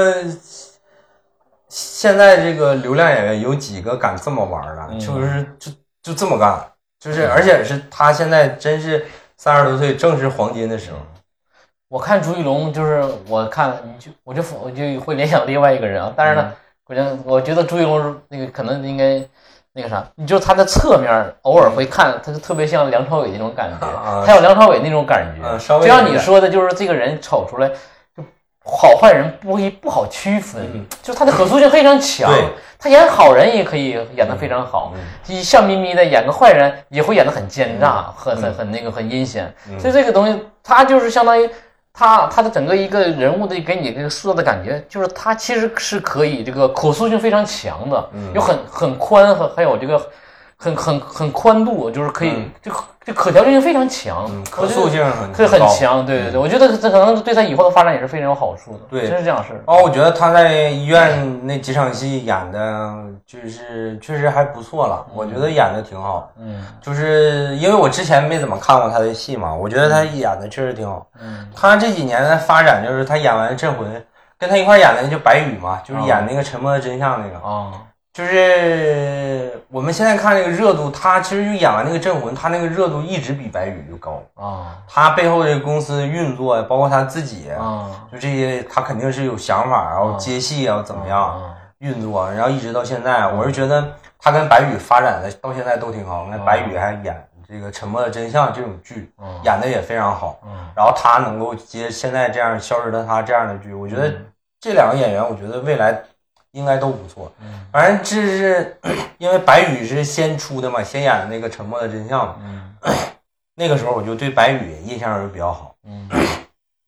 然后这次这个朱一龙这个，嗯我觉得他确实是，嗯，最起码就像我说的，他敢接这样的角色，然后敢说不顾形象的来演一些东西，然后这个演的还不错，我觉得最起码就是没让观众出戏吧，我觉得演的就已经挺可以了，嗯就是那些情就是很复杂那个情绪，然后怎么演出来也挺难的，我觉得演的挺嗯就好是要说你刚就回到你刚才说的，就陈志腾选选角色选的还是挺很正确、嗯很准确呀、我觉你得演想的挺好，他这这个人物其实他他也不好选，你看这个演员也不好选，嗯对因为他可能是你说你就是太大咖的什么的，可能年龄和身份也不符合嗯。你在这这这些年轻代里头抓，真正能够说把这个演好的人，其实可能也导我估计导演的选择也不一定太多，嗯。对吧？所以说能选择他演，我觉得还是这个挺挺准确的。对这个演演得挺好准确的嗯然后这个再一个就是我因为看完电影以后， 那个微微博最近讨论这个电影讨论的比较多嘛，嗯然后看了几个就是那个路演的一些视频，嗯发现朱一龙对这个角色的理解也是非常到位。啊我们之前说那个 春节档无名的时候，啊在路演的时候，有人问这个王一博对于一这博一啊博个是 吧角色的理解， 王一博就是大家都叫绝望的文盲嘛。啊嗯你看看朱一龙这个理解，就是那个他自己说，就是最后他杀妻的时候，在那个海底，他转身就走嘛。嗯他他的理解是什么？啊他理解说，这个当时在这个那个潜水馆，就是他跟他老婆第一次见面的时候，对不就是他把他老婆给救上来来的的吗？嘛啊他选择用同样的方式把他老婆扔在那儿，就当这一切没发生过，就当、就当他当初没有救他老婆，来减轻他的负罪感。嗯你看看人家这个演员对角色的理解，嗯，这个理解还是可以的，因为符合这个人物这个自我这个这自我这个解脱这个说法说辞，自我辩解的说辞。对，就是你会发现，你看人家最起码就是对于角色是有理解的，嗯，你别管说理解的对或者是不对，人对最起码是有思考的。对你对这比一波同学强多了。 我是觉得确实还不错。顺道说一下这个文咏珊，我觉得文咏珊这么多年在港片里面就演配角、打酱油，然后近两年在内地演了一些剧，一直都没太火，我还真是第一次看这一演直员，都没太火。我真不太了解这演员啊。那《误杀二》里面他演徐嗯那个肖央他老婆嘛，啊啊你们都都忘了，啊都忘了就没什么印啊，象。对，这都是小角色了。 对他基本上真是小角色就是啊你看他长得也挺好看的，然后他在这个里边吧演的，我觉得稍微有点儿拿腔拿调那种感觉，就稍微有点端着。嗯，但是你要是结合最后他其实在演话剧吧，嗯也可以理解。但是我还是那句话，就是你把一切吧都当做演话剧这个事儿，就有点偷懒儿。嗯但是文咏珊在里面演的这个感觉还是不错的，就是这个蛇蝎美人这种感觉，嗯就比较疯批的那种。嗯，就有一场那个拿酒瓶敲脑袋，香，港那个吗？嗯就是他演的还还还可以吧。嗯，可以我。觉得这个电影他还算比较活跃吧。他之前我很早就注意到他了，有一个电影叫那个张家辉演一个电影叫《大追捕》，他在里面就演演女主，哦，但是他那个是一个双男主的戏，嗯就是他的戏份也相对比较少。但是那个时候我就觉得，哎，长得挺好看的，嗯然后一就这么多年一直都没出来。哦，其实也跟那个就是那个香港电影，就是我们所谓的跟香港跟内地合拍片儿的这个问题，也嗯跟这个有关系。就是呃，也不也没有所谓的这个，好像也没有所谓的这个明文规定嘛。但是，一般的潜规则就是，如果就是香港不是后来这个香港电影没落以后，就是选择跟内地合作嘛，北上嘛。嗯对啊呀，就是你如果跟内地合作的话，你这个男一如果用用的是港台的，就是香港的男明星的话，啊，嗯女的用大陆的女一就一般就用内地的演员，啊，内地的啊，就是会有这种感觉。嗯那你说我女一用一个那个香港的女演员，然后内地配一个内地的男演员，但是那个时候就是咱们我们说这一零年之前嗯能扛票房的，就是咱们内地的男演员就比较少一点。嗯你这个选择面儿就比较窄。嗯，你像香港那边儿，就是什么刘德华、梁朝伟，对他们就很很成熟了。对刘青云那那对一票，张家辉那一票对就很多。对对所以说从那个时候开始，基本上香港的女演员的机会就比较少。就少了。你说你在一些港片里面演一些女配啊，或者是嗯呃一些香港电影里面演演女主，就是大家看到你的机机会会很比较少少，，真是少。所以说他也是没赶上好时候。但是我一直觉得他演技还就还可以，嗯就长得也挺好看的，就最最起码能小火一下。嗯，但是也也可以理解，你想就这么多年，你好像也没有看见她有新出来的香港的女明星，好像对你也对也基本没有。对，我们现在好像知道的，好像也就郑秀文、杨千嬅他们那一那一批，还是那代人呢对，再再新一点的，好像也没有。没有，嗯我是觉得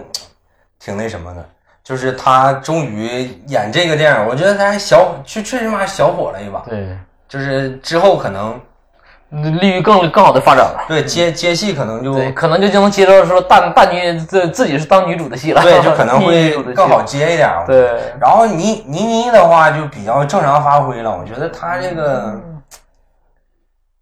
哎，倪妮反正是这些年，我觉得她演完那个《金陵十三钗》一直没碰见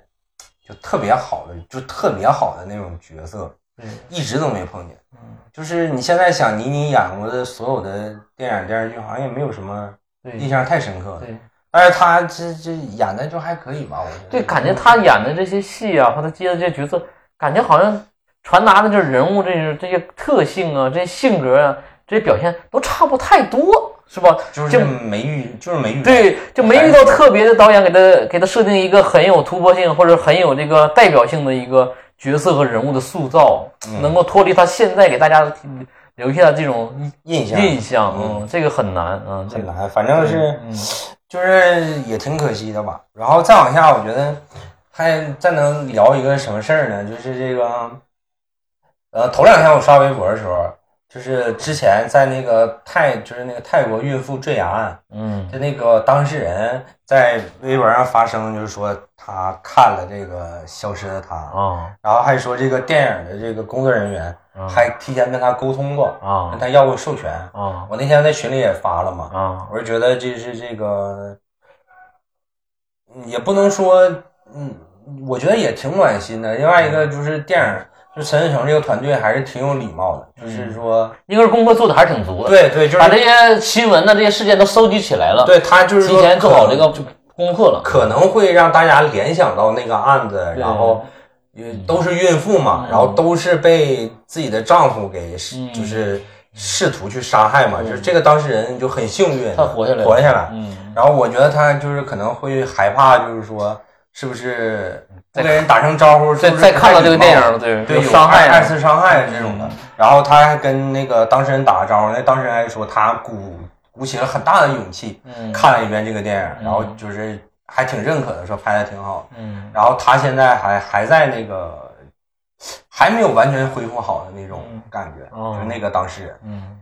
其实就是从那个角度上来来来，就是来说的话，就是说，嗯，引申的一个话题就是。那个韩那个韩泰国那个孕妇那个坠崖案，她老公也是图钱，啊给她买了很多人意那个人身意外险嘛。啊然后这个电影里面也是，嗯为了为了他的遗产嘛，所以我就说，想说一个什么事儿呢？就是这个黄赌毒真是不能碰，对，开始咱们必须得呃传播一波那个正确的正能量啊，也价值观啊也，也不是说正确的正能量吧，嗯就是价值观说，就是说，因为这个电影，就是大家都说赌博的危害也好，怎么怎么样的，是我是想说，就是黄赌毒这三样真是不能碰，一碰这个人就废了，嗯真废了。我我不知道铎哥啊，一会儿铎哥要是有的话可以分享一下。我从小到大，毒我没见过，我身边也没见过，但是黄和赌我都见过。啊就是人一旦沾上这种东西以后，整个人就废了，嗯真废了。就是老话讲究这个那个奸进杀，赌进盗，就是这个道理。就是到最后都是奔钱去的，六亲不认了，就是这种。嗯我身边赌钱了，就是最后就是满地借钱，就没有尊严，就是一一百二百的都借。嗯就是，就你就觉得就整个那人就是那种废了的那种感觉，嗯然后你你自己肯定是不能沾，如果你身边有有人沾上的话，你就尽量真的躲得远一点。就是我们说这个电影里边说这个闺蜜帮自己的另外就是好闺蜜、好朋友来抓这个渣男，嗯嗯嗯就是 girls have girls 嘛，嗯就是说这个互相帮助这个好朋友，嗯大家都说这个友情很感人，嗯就是咱们抛去其他的话啊，就是说这个友情很感人，嗯但是你如果你身边真的有这种赌赌的沾黄赌毒的人，嗯这不是说友不友情，这不是说你帮不帮他的问题，是你没法帮，你帮不了，嗯你你怎么帮？你就是没法帮。就我就见过那种，就是连饭都吃不 起了，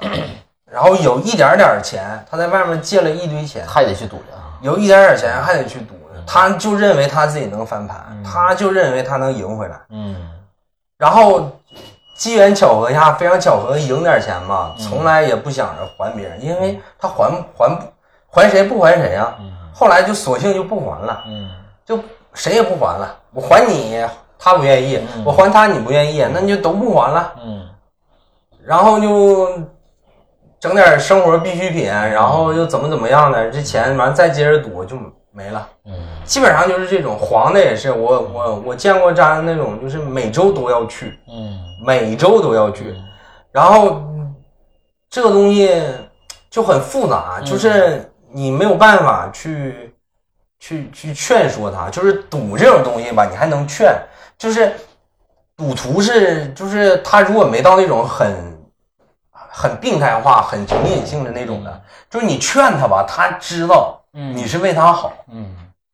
就是他自己也知道赌这个东西好像不对，嗯他自己也知道，但是黄这个东西你没法劝，嗯就这个东西你没法说，就是包括就是一些就是在生活当中乱搞男女关系这种东西，嗯嗯就你知道了是很痛苦的，就是你，你说你跟他关系挺好的，你想劝他吧，你都不知道要怎么说、对对对这个东西就，然后后来就是，我觉得人，反正我不知道别人，我就是这种，就是我每次见着你，我都有一堆话想跟你说，但是我没有办法开口的时候，我心里的潜意识就不想见到你了，嗯你明白那种感觉吗？嗯就是我就不想见到你了，嗯就久而久之的就就疏远了。对那你说旁边身边的人就知道你就永远都在做这种事情，就大家就自然而然，我觉得应该就都会远离你。对所以我就说，你就千万不要沾这种东西，然后也千万不要就是跟沾，就是你身边有这种人沾上这种东西的话，你就千万不要跟他有关系，就有多少钱都能进去。嗯就是钱那个时候就已经不是钱了。对就电影里面那个男主不也说吗？就我都不知道我赢了多少钱，我也不知道我输了多少钱，，就是那种病态那种感觉。对，因为这，嗯，那个毒瘾，但是肯定就是成瘾性的嘛。其实你你的赌啊，或者是黄啊，它其实也是成瘾性的，它都这这会儿它就变成一种瘾了嘛。嗯，它变成瘾之后，它在那个那种条件下，它就很难自我去戒断，它很嗯难对，除非是强制外力去戒断。对，如果没有强制外力给它脱离那个环境，它会一直在那个环境中循环，不断的循环对，它很难自己跳出来。包括嗯，包括电影里面他，你看他最后他把他老婆杀害了，他还跟闫妮说，我就为什么就不能再帮我一次？怎么怎么样？嗯就是他会给自己的这个找借口找借口，嗯，就是来满足他自己对于这个钱的这个欲望。我是觉得挺可惜的。嗯，那就就是说，人在那种那种条件下，就是你说有的毒瘾啊，或者就是黄瘾，啊或者是这种，呃，他这种瘾之后，他就，他就，他就，他就，他其实就，这我咱们可能理解不了，但是我觉得他们可能就在那个，嗯就那，嗯就是在他们那个。就就跟他已经变成了一个很单一的这个动物了，就是变成非常单一的动物了，不像嗯咱们正常人有多种这个有反射需求，他已经变成一个单方面的反射需求了，他他就要赌，他这个就是他唯一的一个反射需求，他其他的就是可以不吃不喝，对吧？完了也对不顾亲情、友情、爱情，所有都不顾，他就这个他就是一个需求了，他就是一口的一个点了。呃，就包括那个，就是黄也是一个道理，他就他就是变成这一单一一个需求了，他看不到其他的这种这这种可能性，他也很难从这个系统中跳跳，就是去去及时抽离出来。而且他就说，有有赌的话，其实我觉得可能大部分他是有一个成本成本在的，他总是想翻盘，总是想翻盘，嗯这个也是一个很决定性的因素。就假如我今天赔了几千几几万块钱，我总想。想到我想要保，他总想的是，哎，我把那几千几万赚回来，哦完我就不赌了。他嗯总是会这么想安慰着自己，去想自己，对吧？他就不承认他现在已经是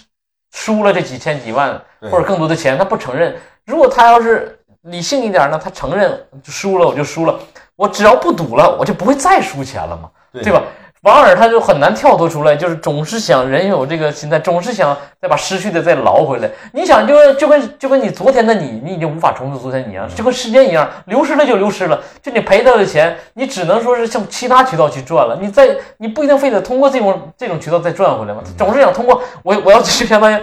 我觉得赌场也好，或者各方面也好，就在这种也好，千万不要抱着一种在哪儿跌倒在哪儿爬起来，跌倒就认了，哪怕你输钱了，你就输钱，你说我今天是输了，输多少钱我就输了，我 OK，我以后不再输钱了。我觉得你你你就是一个，你就是你就是一个能够战胜自我，或者能够走从这个里走出来的人对，就就输就输了，我那玩意儿我就说，我以后我只要我我我以后我不在里头输钱，我就是成功的了，对吧对就能恢复正常了。因为说起来这个赌，它肯定是那个人类这个机制是有的，有一种这个，它是这个人毕竟是生物嘛，它这个这个赌赌博这个就是这种刺激对人这个大脑啊这种多巴胺的这种刺激，其实是非常那个强大的一个一个刺激一个信号，它是超越你其他的一些外部刺激所能达到的，所以为什么会上瘾啊？为什么说你赌了之后会越赌越大呢？对吧？你刚开始赌可能一百块钱的，你觉得哎很刺激很爽，嗯你后来你发现赌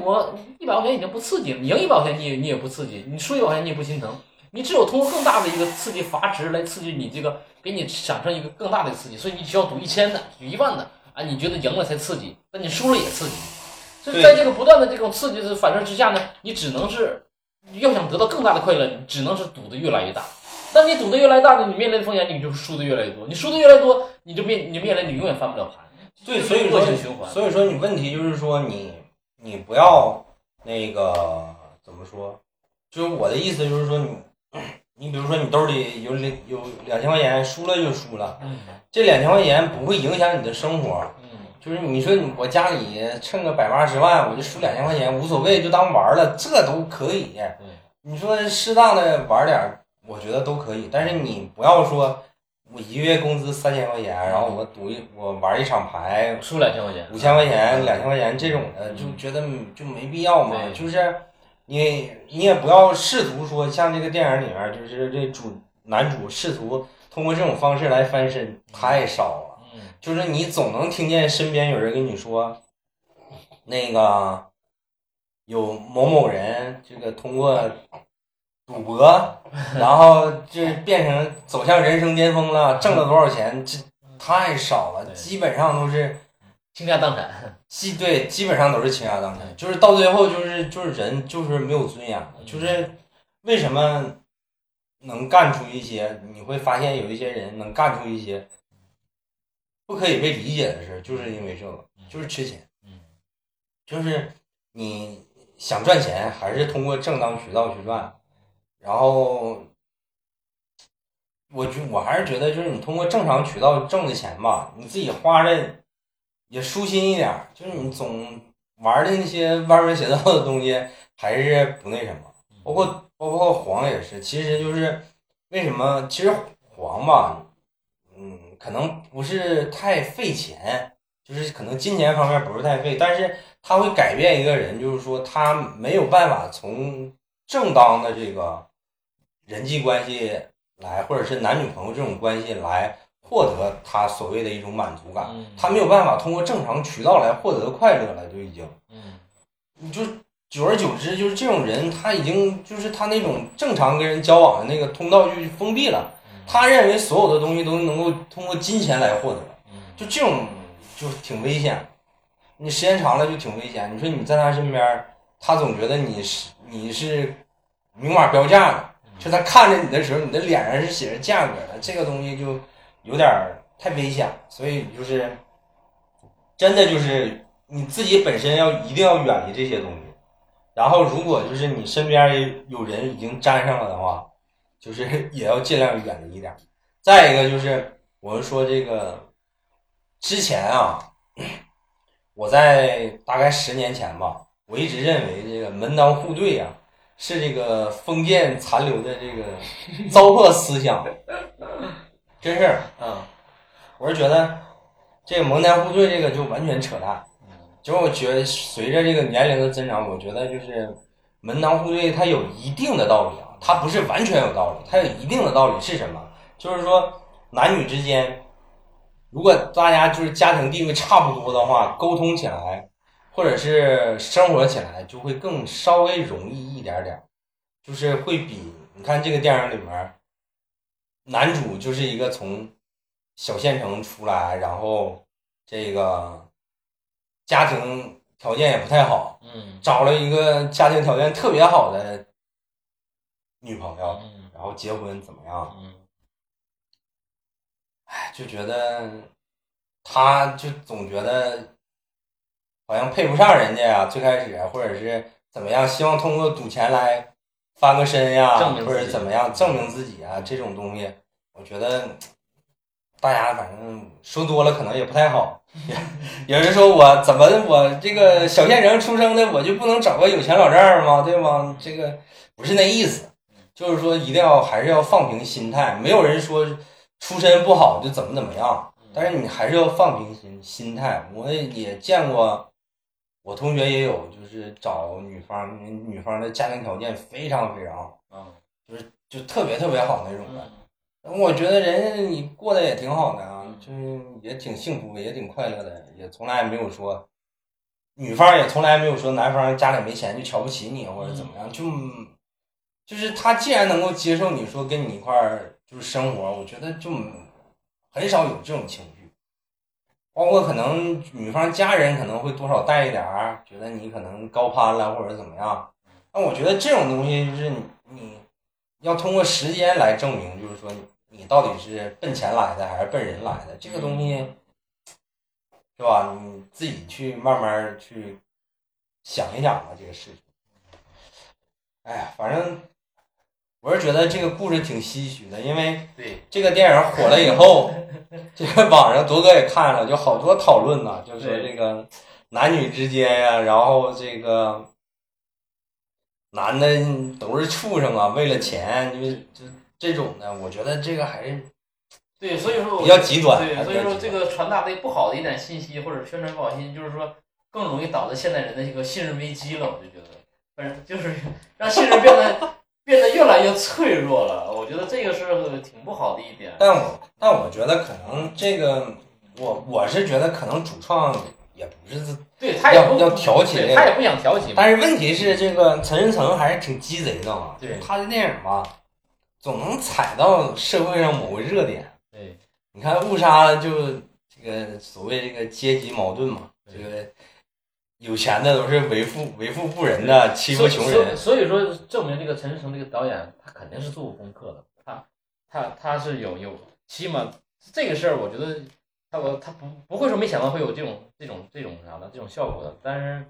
这个东西就就那没办法。对你没没法证伪嘛，嗯对你没法对对去证明说对他想对还是没想。对但是不吧重要。对于陈思诚来讲，所有都不这些事儿都不重要，重要的是票房有保障，对又是要爆要火。对，他就这就是他，他就是一个我们说他现在这个大家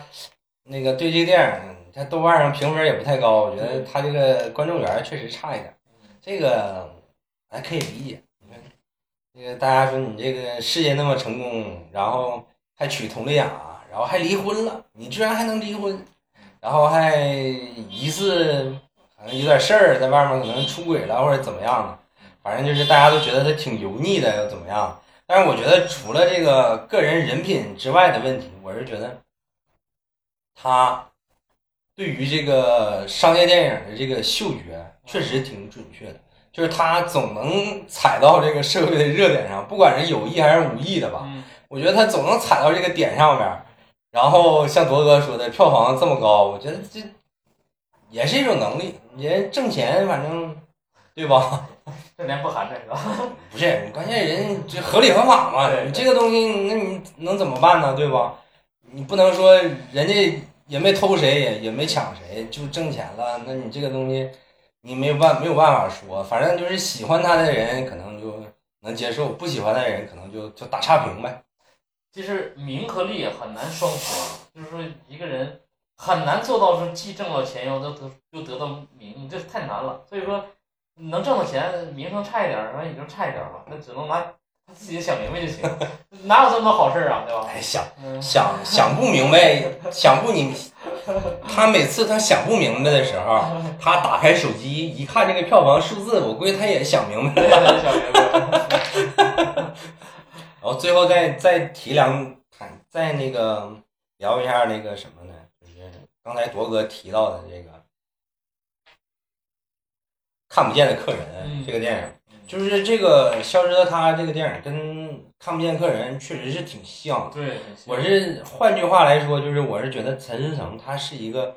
呃，除了能踩到这个社会热点之外，嗯他确实是个影迷，嗯，他电影看的确实多，对，他也向很多优秀电影借鉴了好多。对他确实看的电影多，嗯，就这个东西，没办法，就是他想挣这个钱，他最起码他得有点儿嗯那个我们说这个有点钻研的这个心态，来去看一些东西，来去学习一些东西。你看他做《唐探》《唐探一》的时候，也基本上就是那个路子，就是他把这个呃探案跟这个喜剧做结合。嗯，你看他那个故事的编织，其实就很多侦探小说基本上就是这个路子，对，就是两个两个人去探案，一个比较傻一点儿，啊对一一个个比较比较菜一点是吧对，一个比较精神一点儿，然后这个傻一点儿的呢，总能这个 踩准一些线索，对让这个精明一点儿去发现。这就歪歪打不着的，就都都对树里了。就就有点类似于那个柯南跟毛毛利小五郎那种感觉，对吗？反正你就是他，包括他那个这个顺风车杀人，这个一个案子套一个案子的这个东西，其实就是你如果他那个《唐探》里面也也说了好多那个侦探小说的名字，什么雷呀、什么之类的那些东西。对他肯，其实其实说句实话来讲，你想现在拍电影啊，你想有一部百分之百原创的一个故事，或者是这种剧本或者人物，多难呐、对，太难了，很难。对，太难了，因为好多这么精彩的故事，古人都拍过了，前人都拍过了，对吧？太太难了，尤其这种悬疑类的，你你还能怎么去创新呢？对吧？对，你只能去借鉴了。尤其是这个悬疑类的这个，就是那么多优秀那个的电那影个拍过了我那个有有一句话怎么说，就是说这个世界上精彩的那个悬疑故事都让阿婆给写完了， 然后这个。国内还有很多，比如说你像什么东野圭吾的粉丝啊，就对书呀粉儿，对呀、嗯包括你像那个那个福尔摩斯探案集这种东西，阿加莎，嗯嗯，就是本格的也好啊，社会推理的也好啊，就是好多都已经基本上都快编完了。对你想完全弄一个原创一点的故事，其实创很新的太难了，其实非常非常非常难，包括就像我们说这个看不见的客人这种的，嗯就是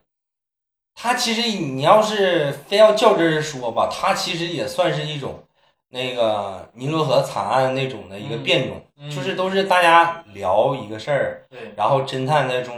在中间挑毛病，嗯然后那个尼罗河惨案不就是大家就是都说一遍。嗯，看这个吧说一遍以后，然后那侦探就是从你这儿拿一点东西过来，拿你这儿，然后一结合，然后把这案子给破了。呃其实就是你，那你就是侦探一对多嘛，那你侦探一对一基本上就是这个路子。啊那你你你一说，他知道你哪个地方是真的，哪个是假假的然后接着怎么编这样一个故事。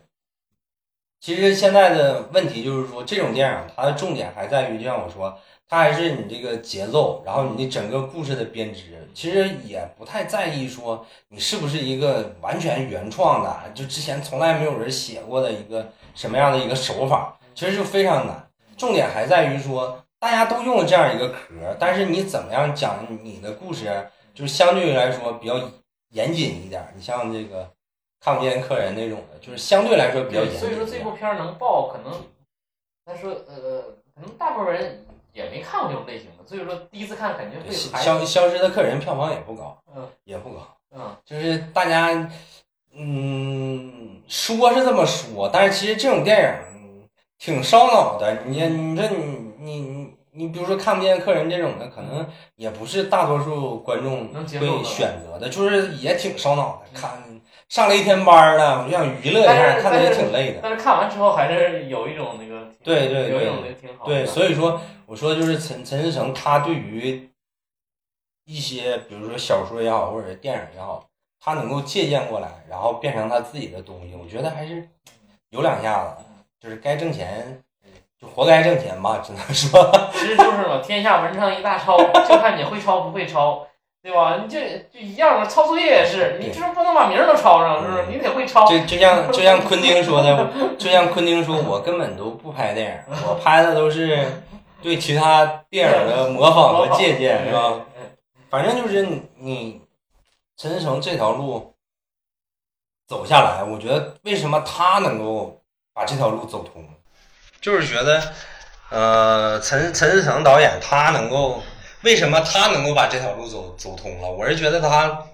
对于好多电影的这个学习、模仿和借鉴，嗯确实能化成自己的东西。嗯这个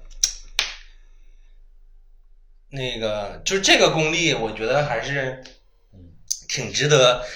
其他导演导演去学习的。就是你就像当年那个宁浩拍那个《疯狂的石头》的时候，嗯有好多人说你这不就是这个抄这个。那个盖里奇嘛，两杆大烟枪嘛，嗯你这不就是模仿昆汀嘛？嗯你这不就是怎么怎么样？嗯那为什么之前就没有人整对啊呢？，对这为吧什么？之前没人抄呢？是吧？对吧？那就就在那儿呢，那为什么你你就拍不出来呢？啊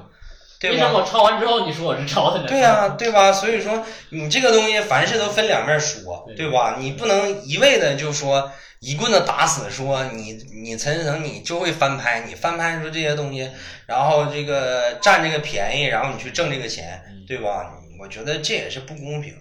但是我还是很期待什么时候陈思诚能不翻拍， 让我看一眼。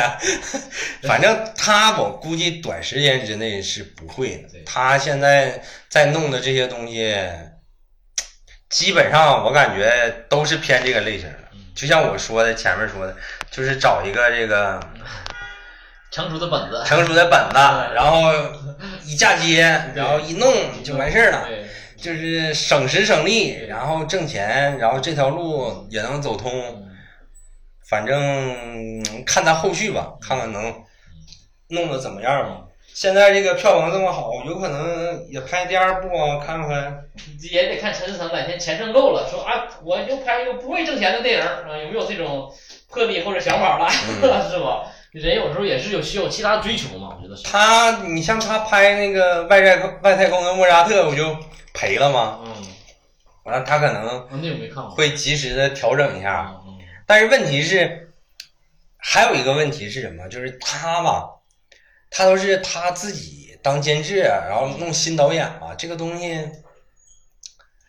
嗯，怎么说呢？就是怕哪天爆雷会有一个什么情况，你知道吗？嗯就这个电影好吧，大家都不吱声。嗯如果每哪天他拍一个烂片儿的话，嗯你这个如果他在片场干预的太多，可能那个导演也会有想法，嗯就说，嗯，这个是你干预太多了。对对对，你明白吧？嗯就是他现在他在，因为是他公司自己做的，他是老板，然后他是监制，他把握大方向，嗯他有绝对的话语权。嗯你想他为什么找新导演？嗯，那他如果去，我就举个例子，比如说他找个大导演或者是对吧？他去给张艺谋当监制，你觉得张艺谋会听他的吗？对吧？？或者是他为他其实为什么会找一些比较这个偏就是不是那么大牌的演员，嗯也是这种情况。嗯，你比如说他要找姜文儿，你看姜文儿甩那对甩不甩他，对对吧？他还是有他自己的这个对这个整体的把控的要求，他还是还是像你说，可能他还是要要绝对这个控制整整个的一个节奏和融合。对对对，所以说他对于这个电影，反正隐隐约约吧，反正就是会有这样一个雷，看哪天会不会爆啊。嗯，但是我们也不清楚说陈思诚导演他在片场到底发挥多大的作用啊？或者他说不是参与多少？具体参与多他少的不是我的意思，就是说他跟这个导演之间啊这个创作的分歧，或者是他干预的力度会不会特别大？有多大啊？对他会不会？你比如说跟导演的意见产生分歧的时候，他会不会非常强硬？嗯，然后就这种感觉式的东西，还是说其实就是导演就是他的这个嗯替身，像替身就是傀儡那种感觉，对有没有导演也无所谓了。嗯反正就是具体的咱也不知道嗯，反正就是以目前的情况来看，就是说他，呃，你比如像拍《误杀一》跟《误杀二》那个导演嗯，还继续跟他陈思诚合作拍一些，呃，比如说《唐人街探案》的网剧也好啊，嗯或者是其他的项目，我是觉得他只要是能能，就是怎么说，他只要是能够说是从内心深处，第一就是说他是奔着扶持新导演去的，然后他作为监制是尽量的扶持这个新导演，就是这个大方向上嗯是奔这个目标去去去努力的。嗯然后是这个票房也要，嗯反正就是大方向是奔这个努力，他这条路基本就差不了。他如果就只想说，我就纯粹为了挣钱，然后我完全独断专行的说要自己的那一套东西去实现的话，我觉得就这条路可能就走不下去了，哪天就会爆雷了。反正是就以目前的情况来看，看一些就是陈诚导演的一些访谈呀，包括这个呃一些他其他的电影项目啊，你看他还是那些就是跟他合作的新演员，就新导演继续跟他合作嗯，我觉得他这条路这个在这个方面工作做的还是可以的。嗯，就是陆续的可能，呃，不会太怎么说，不会有太大的风险吧，只能说，就是说这条路应该是还能走得通的。包括跟我看这个这个《消失的她》有两个导演啊，哦，然后这个宣传期间就只有一个导演出现啊，另外一个导演基本上就不出现。不知道因为什么事儿，哦这个具体的不知道，是导演有别的工作要做呀，还是就像我就就数个名儿了，是吗？对，不是就像我说的，可能对不在片场有分歧，可哦能就不太那什么了，嗯，是吧？但是他但是他跟那个就是他总带着一个那个新导演来回就是宣传的时候，他跟那个导演还是挺和谐的。哦，就是整个的采访啊，然后一些路演的现场啊，都是挺和谐的。但是另外那个导演就基本上不出现，也不知道因为什么。反正就是引，反正我是说这个就是一个雷。如果某天炸了的话，可能他这条路就走不通了。哎，我不明白一个一点，为什么他要找？那难道说找年轻导演，就是培养年轻导演，算是一个噱头吗？那为什么他不自己上肩，全自己全上呢？他他有一个问题是什么？就是如果你自己完全做导演，完全来接手的话，嗯这个工作量很大。哦，就是前期他可能就会，呃，监制他是怎么样？他其实就是这种新导演的话，监制其实比导演更累，嗯，他会把控整个全全局，包括就是把这个剧组的班子整个建起来，嗯，然后拉投资什么，他都要去做的。嗯，然后他其实陈思诚这条路，他为什么会找一些新导演来拍这个？嗯其实目前目前的这个路路子就是他扶持他的新导演，哦，然后围绕他公司，围绕他自己的一个想法，他打造，比如说《唐探》系列的网剧这些系列的东西，他可能之后就挂个名儿了。哦，就是比如说那个拍《误杀一》的那个导演，咱就打个比方啊，哦，比如说拍《误杀一》的时候，我就跟你在现场，我整个这个创作理念是怎么一回事儿，然然后我跟着你一起拍了一个电影，哦，然后我同时观察你这个导演能力行不行，嗯，然后我的想法你能不能执行下去，嗯然后我不在的时候，你有没有一定的把控能力？嗯你去是就说白了，我要考察你，你是不是一个优秀的导演？嗯，然后第二次的时候，我就可以把项目放心的交给你了，可能陈思诚就挂个名儿。哦，然后这个项目就你完全主导了哦，就是比如说，它有点类似于一个筛选机制类的一个东哦西，它其实是这样一种感觉。其实扶持新导演基本上都是这这一个路数，就是一个有一个大咖，基本上大导演啊嗯或者是演员，嗯，就像我说那个《学生拍夜店》的时候，他就是挂名监制，然后他会替导演解决呃创作以外的嗯非常非常多的一些事情。哦，他只让你安心的去创作，但是这样就会有一个问题是，当有一些分歧的时候就，就会比较嗯对，就难谁最过。后听谁的？像那个我说那个学生拍夜店的时候，那个导演就后来就控诉说他在片场就基本上没什么没话话语语权，权啊。然后这个电影就基本都是徐峥自己弄的，然后徐徐峥自己也承认说，我就是为我自己将来做导演哦做做准备，做过准备，嗯然后就怎么弄，就基本上就是这样一个东西。包括那个陆川拍那记那个寻枪的时候，跟姜文儿不嗯也是这种感觉吗？嗯就是他也觉得姜文儿好像就是把他给压制了，嗯就是这种的嗯。反正就是这个东西，呃，见仁见智吧。就是说，你看你怎么弄，然后包括就是导演跟陈思诚之间他们怎么样一个沟通，达成一个理想的一个合就是那个合作性的模式。因为陈思诚在《唐探三》的时候，他做过一个采访，就是他对于他自己要做的就是这种犯罪类型片这个类型，嗯，他是非常坚定的，他就一直要做这个类型的电影。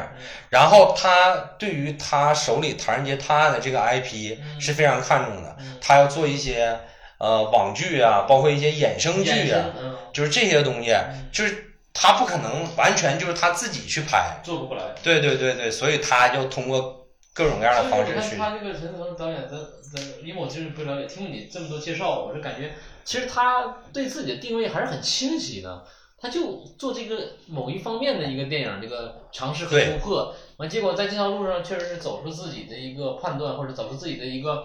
一个预期来了。我觉得这个还是也也那个啥，就是我觉得也也也也是很有挺有这个他自己的个个人的一个主观的想法和判断的。对，就是他陈思诚这个人，他是一个挺有意思的一个人，就是他最开始当演员，嗯，演员演的就还行，他在那个《士兵突击》演演成才嘛，这个知道，就是他演的就还行，嗯就是他这个面相吧，就很难那什 么。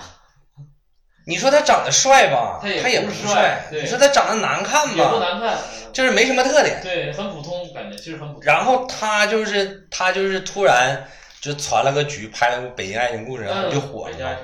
火了以后，然后他不就开始，就是基本上就是退居到幕对，后，他就不演，他就不演不演了，嗯，然后弄了一个这个唐唐探一，唐探一弄火了以后，对，嗯接他上他基本上就开始玩他这一套玩这个了，对，对他基本上，就我觉得他就像罗哥说，他对于他自己的这个未来的职业规划是有有思考的。对，还挺挺挺定位挺清晰的。对，他也知道他自己对可能时间长，他也知道他自己这个观众缘确实不太好，嗯可能幕后更适合他。嗯嗯，他可能也，这个也是一个个人选择，就是他可能也更多的愿意在幕后来全局把控一个电影，因为你做演员，你只负责你自己演戏的部对啊呀分就完事儿了，对对你不可能说完全把控一个电影。嗯你像嗯，你像姜文那种既主演，然后还导还演编剧，然后还导演，嗯这种就太少了。就非常少。再一个就是很累的，对对然后你需要这个才华值也是很大的，对就是你要有那种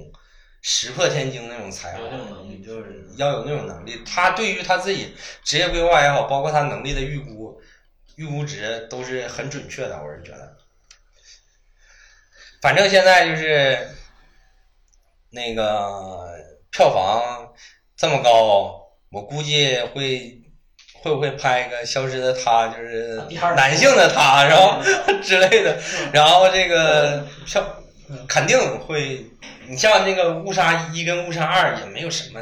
对 呀，都叫那个名儿，也没有什么联系，对他没有们什么联系可能也会蹭一波儿。反正现在就是这个能蹭一波蹭能一蹭波。哎一波儿蹭一波儿，反正陈思诚导演也，你你说他有什么艺术追求吗？也不一定是吧不一定，反正但是挣钱绝对是王道。对用对对用王晶的 话说，你当导演这个，说他说是也是一个老导演告诉他说，你当导演啊，这个迟到不是问题，啊那个泡女明星也不是问题，啊就是拍的电影不挣钱就是问题了。啊，就是你当导演一定要记住这句话，然后王晶导演就一直记住这句话。就靠 就完 我全觉得电影，了。我觉得陈思诚导演也基本上就是，你说他有什么艺术追求吗？现在也看不出来。反正他也拍过烂片儿，嗯嗯，但是目前他这个悬疑这个系列的这个口碑还有票房还都不错，预计也会继续拍下去。哎，行，那我们这期就录到这儿吧。好，嗯，拜拜。拜拜。